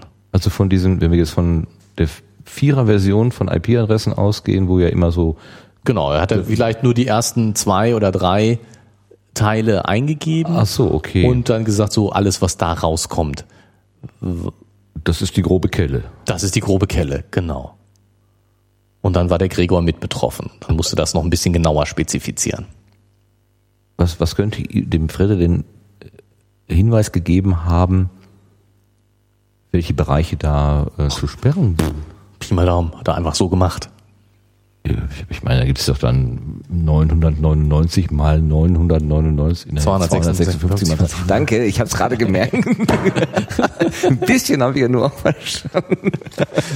Möglichkeiten, also dann. Nein, aber er kann doch, er, er sieht, er kann sehen, von welcher IP-Adresse die Verbindung kommt. Also er, er kennt die genaue IP-Adresse. Mhm. Er könnte auch genau diese einzelne IP-Adresse sperren. Mhm. Ähm, da es aber vielleicht möglich ist, für denjenigen seine IP-Adresse in gewissen Rahmen einfach zu verschieben, ist es durchaus wirklich sinnvoll. Also wer so ein Störenfried ist, der äh, wechselt dann vielleicht auch mal seine IP-Adresse und äh, um das zu verhindern, dass äh, er jetzt einfach nur eine Zahl weitermachen muss, dann äh, sagt er, ich sperre gleich einen ganzen Bereich von IP-Adressen, nicht nur eine einzelne, nicht nur die einzelne IP-Adresse. Aber er sieht, er kann sicherlich die komplette IP-Adresse sehen von demjenigen, der sich da anmeldet. Ja. Die Verbindung kommt ja immer von genau einer IP-Adresse ja, genau. und er sieht genau diese eine IP-Adresse und er könnte genau diese eine IP-Adresse sperren. Er macht es sich einfacher und sperrt einen ganzen IP-Adressenbereich. Okay. Einerseits, weil es nicht, gar nicht so genau angeben muss und andererseits, weil es für den Spammer, für den Angreifer, ich nenne ihn jetzt mal Angreifer, möglicherweise einfach ist, äh, in, innerhalb eines Bereichs seine IP-Adresse zu ändern und dann ist natürlich dadurch nichts gewonnen, dass ich ihn, dass ich eine ganz genau sperre. Ja. Wir hatten das zu einem anderen Zeitpunkt ja auch schon mal besprochen, dass so Spam-Abwehr auf der Ebene der Administration auch darin besteht, dass man äh, äh einen, eine Quelle, aus der jetzt ständig Müll kommt, ähm, auf, auf so eine Art und Weise eben äh, komplett abwehrt, aus, genau, mit, dem, mit der Gefahr, dass äh, wenn sich mehrere ähm, auch ähm, ja, gewollte Benutzer hinter dieser Adresse verbergen, dass sie dann eben genauso mit betroffen sind. Und die müssen sich dann melden und sagen, hallo, hallo, wir sind hier fälschlicherweise genau, abgedreht Das ist worden. genau das, was, was Gregor, macht, ne? Gregor macht. Also genau. im Kleinen wird hier genau das Problem, was es im Großen halt auch gibt, beschrieben. Genau, ja. Ja, ja, stimmt. Ähm, und dann hinterher macht das aber anders, indem er sagt, hier, jetzt beschränke ich einfach mal die Anzahl der Kanäle der, das ist ja, was ich zu Hause mit meiner Fritzbox auch machen kann, dass ich einfach sagen kann, hier äh, folgende Geräte dürfen darauf zugreifen und alle anderen sind ausgesperrt. Genau, fünf maximal. Das ist jetzt eine Anzahl. Der macht jetzt eine Anzahl einfach. Äh, das funktioniert, solange alle da sind. Sind, genau. Nachdem die anderen dann weg sind, äh, ins Bett oder zu ihren Hausaufgaben gegangen sind und nur noch Gregor und Claudia, Claudia übrig geblieben sind, funktioniert es halt wieder nicht mehr. Ja. Dann kann der wieder da reinpusten. Was das für ein Sinn haben soll. Ja, Troll, kaputt machen. Kaputt machen. Das ist so ein bisschen wie, ähm, ich bin witzig. Mal das Tigerauge. Ja, der genau. hat doch da, da das Spiel auch kaputt gemacht eigentlich. Ja, ne? genau. Das Vielleicht war das der Tigerauge, wer weiß. Ja, hat ja sowieso auf Claudia abgesehen. so, weißt du, was arkane Künste sind? Weißt du nicht, was das Arkanum ist? Müsste ich das wissen. das ist, entschuldige, das ist so, das ist jetzt so ein Insider-Gag, der ist. okay, ich gebe es zu, ich weiß nicht, was das Nein, Arkanum pass auf, Pass auf, pass auf, jetzt muss ich die Geschichte erzählen. Ja, bitte. Ich bin mal auf einer, bevor ich erkläre, was das Arkanum ist. Ich freue mich, weil du so lachst, das ist schön. Ja. ich bin mal auf einer Hochzeit gewesen ähm, und äh, da hat ein der Pfarrer eine sehr überschwängliche Predigt gehalten ähm, und hat immer von dem Arkanum des Glaubens und dem Arkanum der Liebe und dass das alles ganz wichtig ist und dass es ja in der Beziehung um das Arkanum und überhaupt und geht. Und nicht nur ich, viele andere haben da gesessen und haben so überlegt, was ist Arkanum? Und es wurde aus der Predigt nun wirklich nicht klar, es war nicht zu erschließen, was dieses Wort bedeutet. Und ähm, wir haben dann im Nachgang natürlich uns darüber informiert und äh, ich werde es des, deswegen nie wieder vergessen, was das Wort Arcanum heißt. Es ist einfach das Geheimnis. Ah. Und dieser Pfarrer hat ein großes Geheimnis um seine Predigt gemacht. Super. Arkan ist geheim. Genau, es geht um die geheimen Künste. Aber Okay. das- ich finde das so gut. Ich, ich bin's, ich bin's. Du bist es? Ja, beziehungsweise dieser Stecker ist es. Ich habe da dran gestoßen. Es knistert. Jetzt ist aber weg, ne? Ja, jetzt ist wieder gut. Ich werde versuchen, da nicht mehr dran zu Ist stoßen. es besser. ist alles Amateurtechnik hier. Hm, Nix. So. Also das sind die geheimen Kräfte, siehst du? Kaum sprichst du das Arkane aus, fängt Ja. an zu brummen. Ja, dann kann ich den Zettel ja getrost weglegen. Arkan ist nichts anderes als geheimnisvoll oder geheim. Es brummt immer, Immer noch. noch. Diesmal, Verdammt, was ist es? Was ist das denn? Ah, der, ach, das ist so ein, ja, der, der ist, ja, Wunderwerk der Technik. Stell das nicht da drauf, sonst quetschst du den Ton noch ab. Bitte nicht das Kabel quetschen. Ähm, Kurzformeln in der Webkommunikation. Hast du so schön vorgenehm, äh, vorgelesen. Äh, Roffel. Ist Schwer Roffel. genug auszusprechen. Roffel, genau. Roffel, lol. Weißt du denn auch, was das heißt? Roffel? Also wo kommt die Ab Abkürzung herkommt? Also LOL ist Laugh Out Loud. Ja, Laut auslachen. genau, laut lachen. Und äh, Roffel ist. Ich hätte vorhin behauptet, dass ich es wusste, aber jetzt, wo ich drüber nachdenke, ist mein Gehirn wie leergefegt. Reach out for love oder sowas. Rolling on floor laughing. Ist ja noch viel besser. Glaube ich zumindest. Das ist, das ist zumindest das, was ich weiß. Wälzt mich auf der Erde vor Lachen. Rolling on floor laughing. Das ist ja schön. Aber in der Tat ist es so, ich habe ja. Die meisten Sachen kennt man nicht. ich, also auch eine Motivation mit Twitter äh, damals mal anzufangen war, dass ich gemerkt habe, dass da eine Kommunikation geführt wird, die ich nicht mehr verfolgen kann. Ich guckte auf diese Tweets, Und du verstehst, und man versteht es einfach nicht. 140 Zeichen, teilweise so kryptisch, dass ich gesagt habe, was, was haben die sich vertippt oder ist das jetzt Absicht, ja? Nicht begriffen, was da steht. Ja. Und auch heute muss ich noch das eine oder andere nachfragen oder, hä, oder mal nachgucken. Genau, das meiste kann man ja nachschlagen. So wie dieses, was du vorgelesen hast, CU, CU. Ja, das habe ich tatsächlich auch nicht so richtig gefunden. Also ich meine, mir ist klar, dass CU CU Ja. heißt, seh dich, tschüss, also see you later. Äh, Genau. Ne, das, das verstehe ich schon. Aber warum doppelt? Warum CO, CU, CU, CU, CU? Ähm, äh, und äh, ich habe es versucht zu recherchieren, aber nichts Vernünftiges gefunden, außer dass eben Leute gesagt haben, das heißt Tschüss, das ist see you, see you. Aber warum verdoppelt? Das macht für mich keinen Sinn. Also see you hätte ich sofort verstanden, aber see you, see you kommt mir komisch vor. Vielleicht ist das sowas wie, wir sehen uns ganz bestimmt, dass man das eben doppelt macht, um es irgendwie, Äh, Ja, ja, also eigentlich geht es ja darum, kurz zu sein und äh, also CU ist ja die Kurzform. Warum sollte man das sonst verdoppeln, wenn man es nicht nochmal verstärken will? Wenn man nicht irgendwas damit aussagen will. Aber gut, ich meine jetzt so, äh, dass man es verstärken will, das würde ich noch verstehen. Das habe ich aber andererseits nicht, diese Erklärung habe ich nicht gefunden. Also das ist jetzt so. Habe ich mir selber ausgedacht. Ich ja, also ich,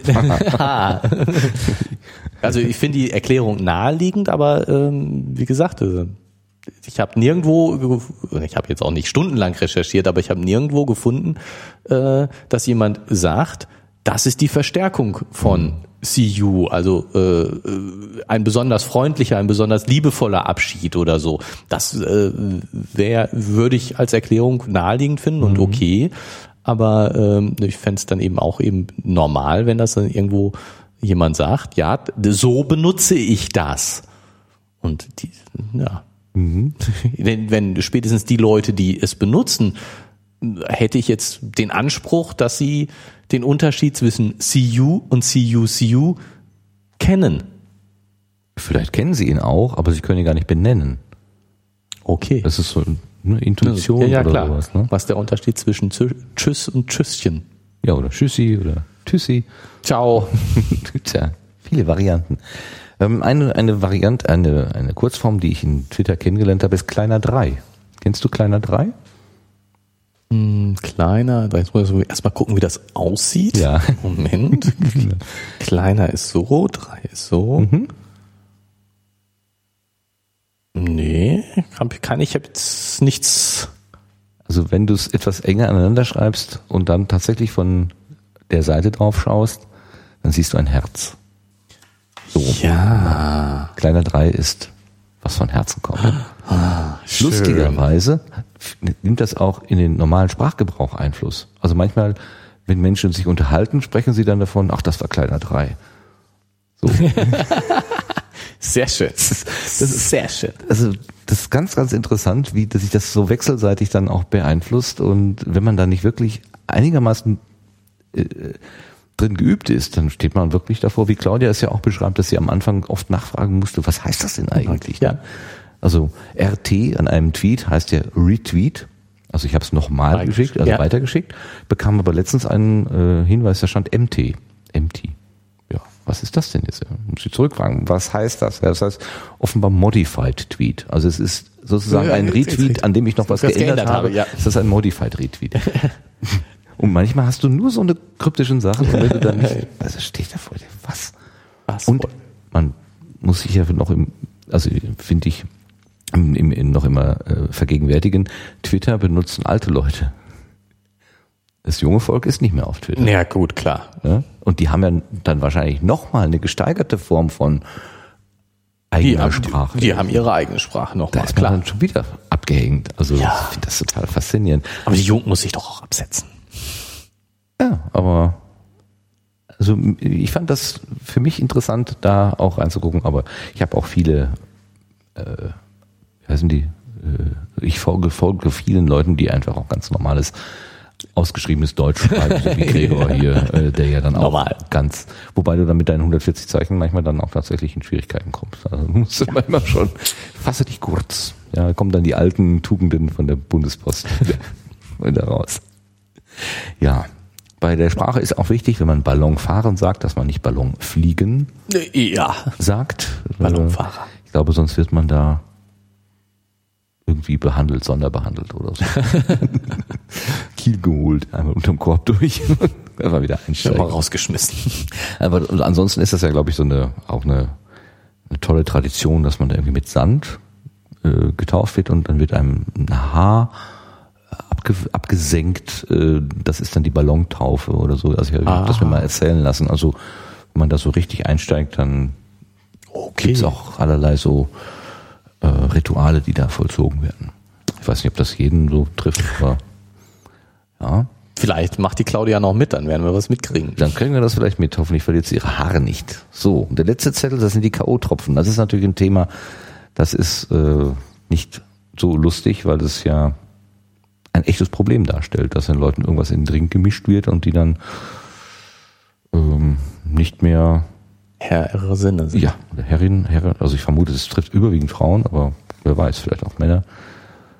Normalerweise sind ja Frauen die Opfer. Ne? Männer die Täter. Der Täter. Ja, muss wir die Laune verdorben. Ja. So. Und die Idee, jede Stunde eine SMS zu schicken, was hältst du davon? Ähm, kommt mir ziemlich gut vor. Ne? Ist doch eigentlich gar keine schlechte Idee, finde ich auch. So ein Lebenszeichen, so ein Pieps, Piepston Ja. abzugeben, ich bin noch da. Ja, also als allererstes mal die Adresse schicken, da und da bin ich und äh, in regelmäßigen Abständen ein Lebenszeichen. Ja, kommt mir sehr vernünftig vor. Klingt nicht dumm. Ja. Ich meine, man muss natürlich so ein bisschen dafür sorgen, ähm, also wenn man jetzt mal wirklich von bösen Absichten ausgeht, das hilft, äh, dieses Lebenszeichen schicken hilft natürlich we- äh, immer, wenn ähm, ich ja sozusagen nicht mehr in der Lage bin, äh, was zu schicken. Ähm, wenn man aber von bösen Absichten ausgeht, dann muss ich natürlich aufpassen, dass äh, niemand das faked. Also auf, als, auf technischer Ebene ähm, würde man, braucht man da seinen Private Key, um was zu verschlüsseln und äh, sich selber zu authentifizieren. Also man muss sicherstellen, dass die Nachricht auch von dem Richtigen kommt. Ähm, weil jemand, der was Böses will und äh, ja, der würde natürlich äh, gegebenenfalls die Nachricht fälschen. Ähm, aber ich meine, das ist jetzt bei so einer SMS natürlich schon, ja, da muss mir schon jemand richtig was Böses wollen. Aber so grundsätzlich die Idee, das ist ja so wie bei den Eisenbahnern, dass sie, die müssen ja auch alle äh, pf, 30 Sekunden oder was auf so einen Knopf drücken. Den Genau, Tod- genau, das, den ist, das, ist, das ist das ist sozusagen das ist das ist der richtige Vergleich, der ist mir gerade nicht eingefallen. So eine so eine Totmannschaltung, dass ich eben ich ich gucke, dass dass derjenige nicht nicht umfällt, aber das ist natürlich bei den Eisenbahnern äh, eine eine Sicherungsschaltung, dass es demjenigen, der den Zug fährt, noch gut geht. dass er auch Es bei ist- Bewusstsein ist, ja. Genau, das ist aber keine Sicherung, ja, das heißt, äh, ja, dass es ihm noch gut geht, das ist aber keine Sicherungsschaltung für den Fall, dass jemand den Zug entführen will. Nö. Weil er kann, der, es gibt keine Sicherung, dass es wirklich der Zugführer ist, der da drauf Genau. drückt. Und, und dieses, dieses SMS-Schicken ist jetzt erstmal, ähm, so wie dieser Knopf, ich drücke halt drauf, aber wenn mir richtig jemand was Böses will, dann müsste ich das irgendwie noch ein bisschen absichern. Ähm, aber äh, in, so in, im normalen Fall ist das hinreichend, weil, weil so dieses, ja, andererseits klar, wenn mir jemand K.O.-Tropfen irgendwo reingibt, da gehört schon eine Menge kriminelle Energie zu. Ich finde Das das, so, schon. ich, ich finde das irgendwie ganz, ganz be- bedauerlich irgendwie, dass äh, so eine junge Frau über so ein Thema überhaupt gleich nachdenken muss. Ja, das ist eine gewisse Realität. Das man will ja jetzt nicht sagen, dass sie da Völlig Paranoia ist. äh, entwickelt hat oder so. Aber ich finde das irgendwie der Gedanke, ich gehe irgendwo hin und es ist nicht einfach nur, ich gehe dahin, um mit netten Leuten einen netten Abend zu verbringen, sondern da ist gleichzeitig, hm, das könnte auch so und so ausgehen. Und da muss ich vor, vorsorgen. Du kannst doch gar nicht mehr ohne, also mit, mit, mit kompletter Vorfreude oder so solchem Ereignis äh, entgegengucken. Ich finde das total komisch und, und auch sehr, sehr schade. Aber meinst du wirklich, dass das so ist? Claudia, Claudia erlebt es ja so, oder? Sie, Ja, das ist genau das, also was sie besprechen möchte, doch. ja. Ähm,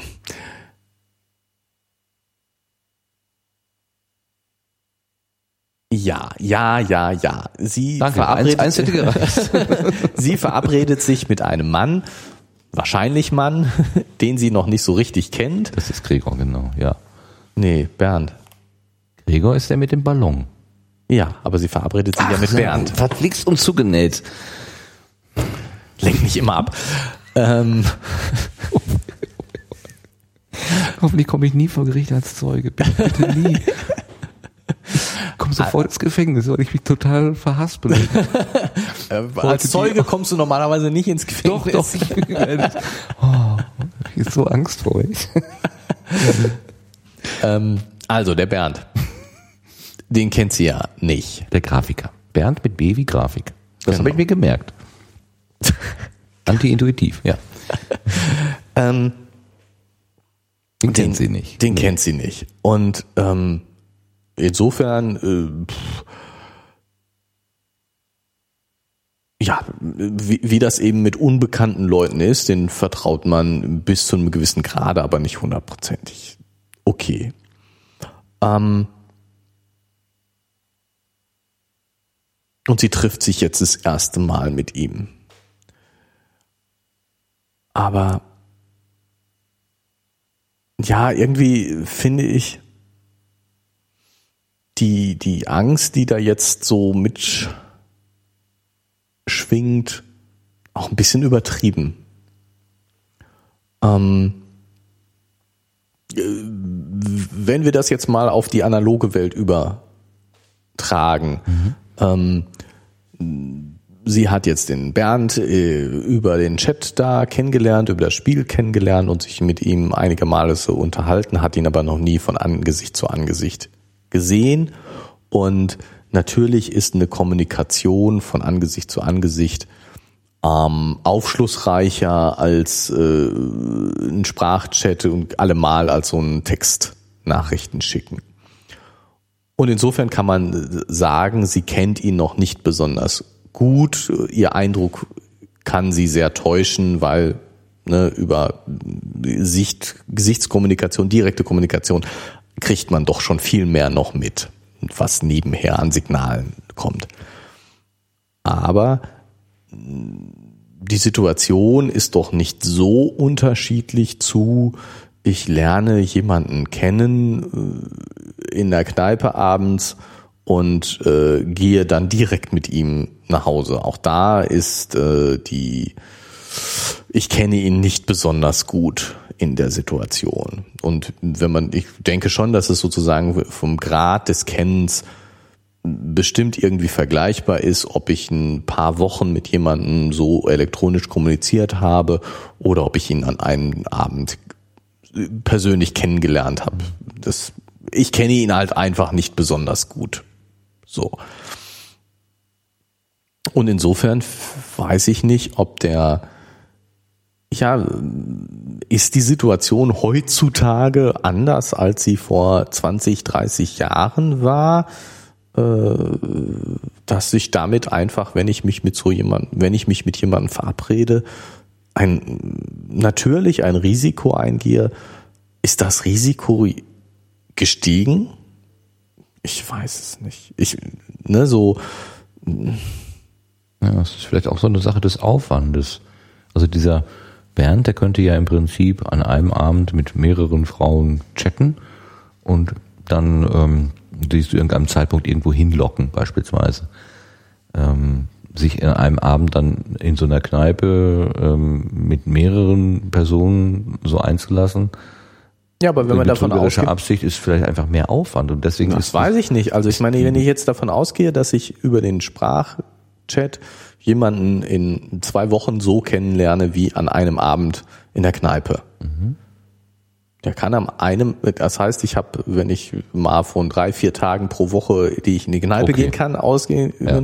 müsste ich jeden Tag mit drei, vier Leuten chatten. Das ist, dürfte zeitlich schon schwierig werden. Also ich glaube nicht, dass das jetzt wirklich so, so einen großen Unterschied macht. Das ich glaube, dass der Zeitaufwand zum Beispiel, wenn ich jemanden über den Chat kennenlernen werde, eher größer ist, weil einfach weil es nicht so intensiv ist und die Zeit dadurch eher länger ist, um das gleiche Vertrauensverhältnis zu erreichen. Ich meine, was, was natürlich sein kann, dass es sozusagen mh, die, die Greifbarkeit, die Zugänglichkeit von solchen Drogen heute einfacher ist, als es vor wegen des Internet zum Beispiel. irgendwie aus in der ausländischen Apotheke bestellen oder was. Ja, wenn das so einfach geht, keine Ahnung. Ja, komm, ich habe das noch nicht bestellt. Ich auch nicht, ich habe es auch noch nicht probiert, ehrlich gesagt. Tatsächlich wüsste, weiß ich noch nicht mal, äh, naja, wie ich das wirklich beschreiben sollte oder so. Aber ja, aber ich glaube, also Gib mal ist- einen K.O.-Tropfen, mal gucken, was was. Okay, Das machen wir jetzt mal zum Spaß zum letzten. genau. Äh, K.O. wahrscheinlich kommt dann sofort äh, Ihre, Ihre, Äh, Was, ich muss noch mal was ausprobieren. Moment. Ihre IP-Adresse wurde registriert. Bevor ich, bevor ich der K.O.-Tropfen, muss ich noch mal. Gib mal Gerrit bei Google ein, mal gucken, was passiert. Witzig. Würdest du es bitte kommentieren? Wir haben ein akustisches Medium. Nur das Drücken deiner Also. Knöpfe da ist nicht äh, interessant genug. Ähm, wir haben jetzt letztens mal festgestellt, also wir haben äh, uns, me- meine Frau und ich, äh, Ich wollte gerade sagen, wer vor- ist wir? Genau, also ich fühle mich, standen mich vor der, keiner Schuld bewusst. wir standen vor der Frage, ob äh, ein äh, DHL-Paket noch ankommt an Tag oder nicht. Und äh, dann wurde bei Google eingegeben, ähm, bis wann. Also Und der super. erste Vorschlag, der dann kam, also man tippt ne so, Super, ja. der erste Vorschlag, der dann kam, war, war bis wann liefert DHL? Nein. Doch. Und uns stellte sich natürlich sofort die Frage, ist es jetzt, kommt dieser Vorschlag jetzt, weil wir vorher in der DHL-Paketverfolgung geguckt haben, Es gibt Äh. eine Relation, also eine Verbindung zwischen dir und DHL, die Genau. schon bekannt ist, sein könnte. Genau. Und ähm, deswegen habe ich jetzt ausprobiert, hier in einem ganz anderen Netzwerk, auf einem ganz anderen Rechner, was mir Google an Vorschlägen liefert, wenn ich bis wann eingebe. Und tatsächlich ist die Liste doch sehr äh, ähnlich. Also ich erinnere mich, dass bei uns auch stand, bis wann Steuererklärung 2014, bis wann Kindergeld. Und hier ist tatsächlich das erste Vorschlag von Google ist auch, bis wann liefert DHL. Aha. Was mich jetzt extrem stutzig macht, da kann ich mich gut dran erinnern, äh, dass bei uns auch ganz oben, ich weiß nicht mehr, ob an erster Stelle stand, bis wann Abtreibung. Das kommt bei dir gar nicht vor.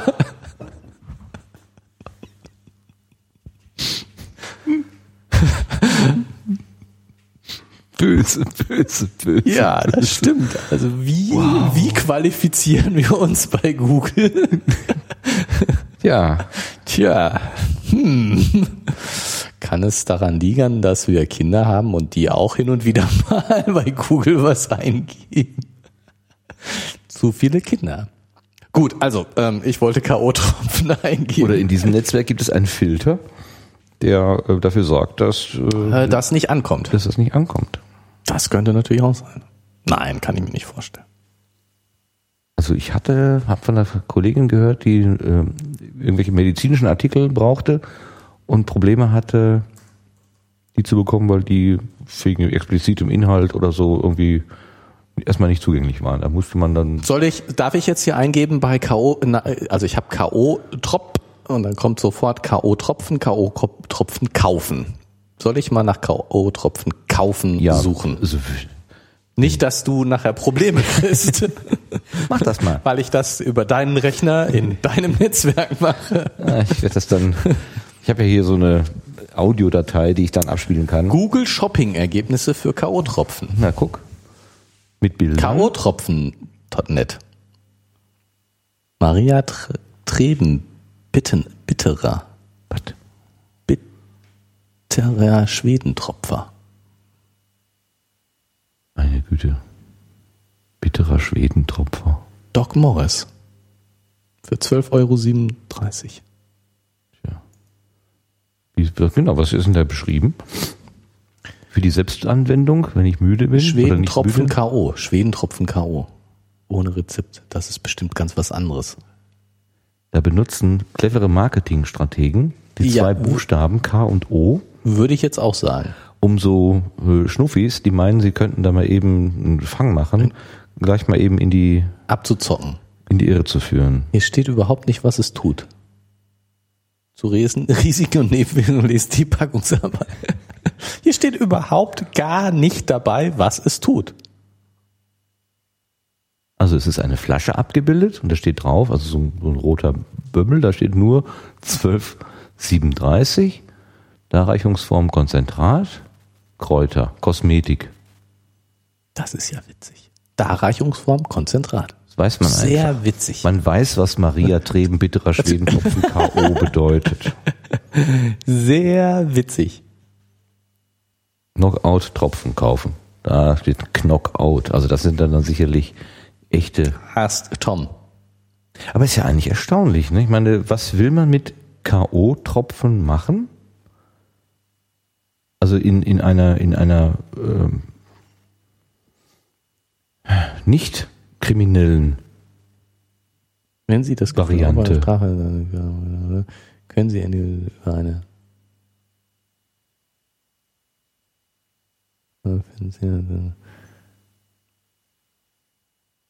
Ähm, der Gerrit äh, äh, scrollte jetzt durch das Bild Genau. und ich versuche mal eben ein bisschen was vorzulesen. Was haben wir denn da?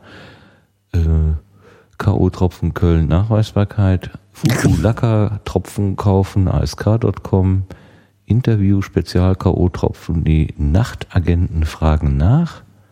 Immer das immer wieder passiert ist, dass vor allem junge Frauen durch sogenannte K.O.-Tropfen außer Gefecht Na gut. und Opfer eines Verbrechens. Immer wieder passiert es. Guck mal. Ja, Reißer. Ähm, ja, es, natürlich gibt's die Fälle. Also ich will das jetzt ja auch gar nicht verharmlosen. Die äh, Ich glaube, deine Frage war doch, äh, ist das ein Phänomen, was neueren Datums ist oder hat es solche Ausnutzung von jungen Frauen auch in, einem, in, Zeiten gegeben, als wir von Internet noch gar nichts in dem Sinne gesprochen haben? Genau. Und, und äh, ist, es, ist es eine Gefahr, die so groß ist, dass ich ähm, ja, dass sich mein Leben deswegen ändern sollte. Also die, diese, diese, diese Frage jetzt von der Claudia. Soll ich zu dem Bernd gehen, zu seiner Einweihungsparty, oder soll ich das nicht tun? Ähm,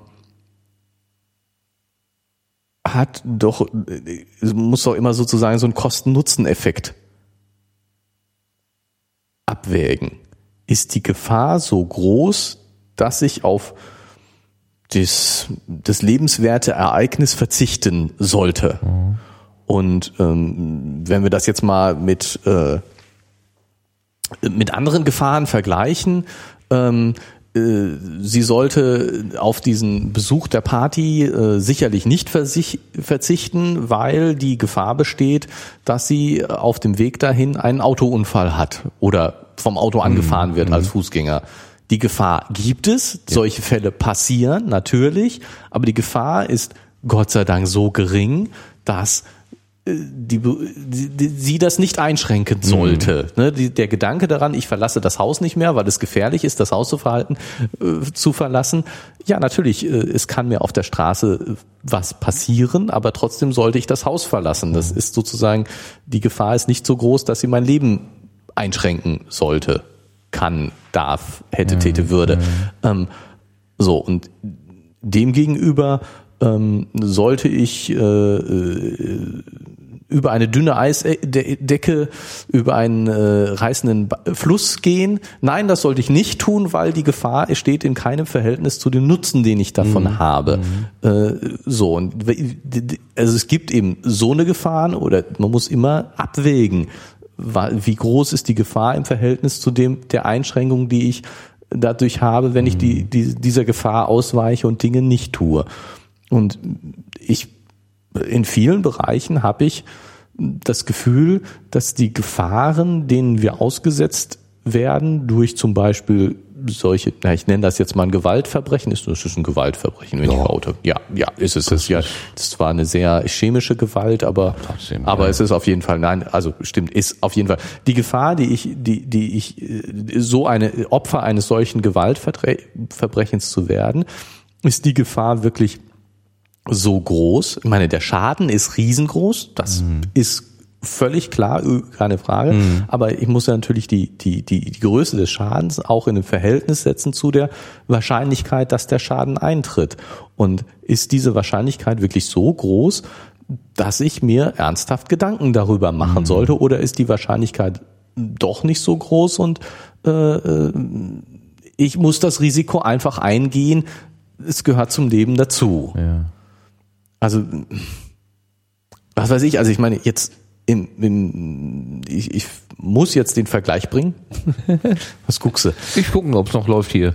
Ähm, ähm, als Eltern äh, stellt man sich natürlich die Frage, äh, wie das ist mit den Kindern, die frühmorgens im Dunkeln zur Schule laufen. Die ganz kleinen, ja. Die ganz kleinen oder auch die nicht mehr ganz so kleinen, dann mit etwas längerem Weg. Oder wie, auf jeden Fall so dieses ähm, Kann ich mein Kind alleine zur Schule gehen? Gehen Das ist lassen. eine grundsätzliche Die Frage. Frage, Ja. genau. Und ähm, ich muss zugeben, dass ich die, die, äh, ja, vielleicht habe ich da auch eine Fehleinschätzung, vielleicht liege ich falsch, aber für mich ist die Entscheidung ganz klar. Ähm, äh, ich muss dieses Risiko eingehen, dass den Kindern unterwegs was passiert, ähm, weil äh, ich sicher bin, dass ja, da ist ein Risiko. Natürlich kann ihnen was passieren, aber äh, ich bin sicher, dass das Risiko, das ist sehr unwahrscheinlich. Das Risiko ist ein sehr hohes Risiko oder die, die, der Schaden ist möglicherweise ein sehr hoher Schaden, aber ähm, das, die Wahrscheinlichkeit ist sehr, sehr gering. Und die, die, äh, der, ähm, sozusagen die Alternative, äh, sie jeden Tag äh, zu Fuß oder mit dem Auto, noch schlimmer zu bringen, ist eben ähm, dieser Schaden, der dadurch entsteht, dass die, ich kein Vertrauen da rein habe und kein Zutrauen und sie eben nicht alleine was machen lasse, alleine zurechtkommen lasse, äh, der, der ist, ist viel größer. Ähm, und in gewisser Weise bin ich der Meinung, dass Eltern, die das anders sehen, gibt es durchaus, dass die einer Fehleinschätzung unterliegen.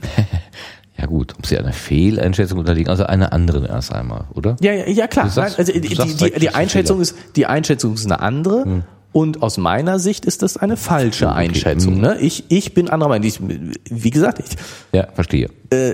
ich kann nicht sagen, ich bin mir hundertprozentig Ja, sicher. Ich habe, ich habe ein Unsicherheitsgefühl, habe ich durchaus. Aber ich glaube, dass ich dieses, dass es richtig ist, dieses Unsicherheitsgefühl zu unterdrücken und zu sagen, nein, ich muss mit diesem Risiko leben. Da ist ein Risiko. Ich muss aber mit dem, Ri- es ist richtiger, mit dem Risiko zu leben. Und dass die, dass Eltern, die da zu einer anderen Entscheidung kommen, einer Fehleinschätzung, die das Risiko falsch einschätzen ähm, unterliegen.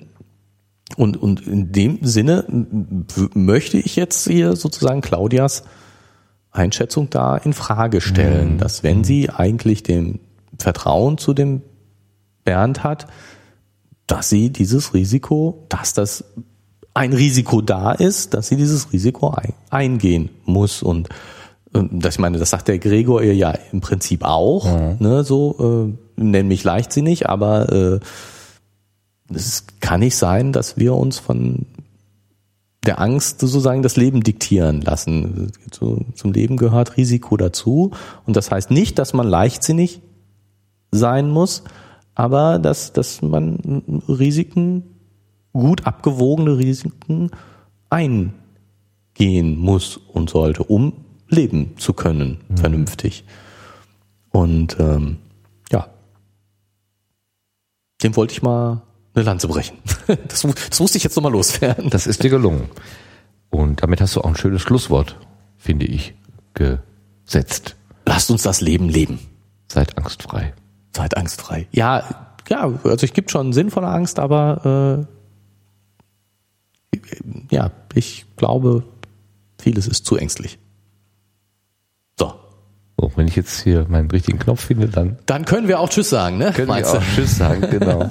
Das Und war uns die 17. freuen, dass jemand zugehört hat, bis zum Ende durchgehalten Ja, hat. das ist, ist, ja- das ist so ein Wunder, aber äh, Hörer sind ja und Hörerinnen sind wunderbare Menschen. Äh, die meisten. Ich bin auch Hörer. Ja, du gehörst auf jeden Fall zu den Oh, wunderbaren danke, danke. Menschen. Jetzt hör auf hier. Ich kann vor lauter Staub schon nichts mehr sehen. Das war die 17. Episode von Geh mal um. Der Gerrit hat vorgelesen. Wir haben geredet über dieses und jenes und das und Technik und auch gesellschaftliche Bezüge. Und so wird es auch weitergehen. überhaupt, genau. Also bis zum Und nächsten Mal. bis- Tschüss. Tschüss zusammen.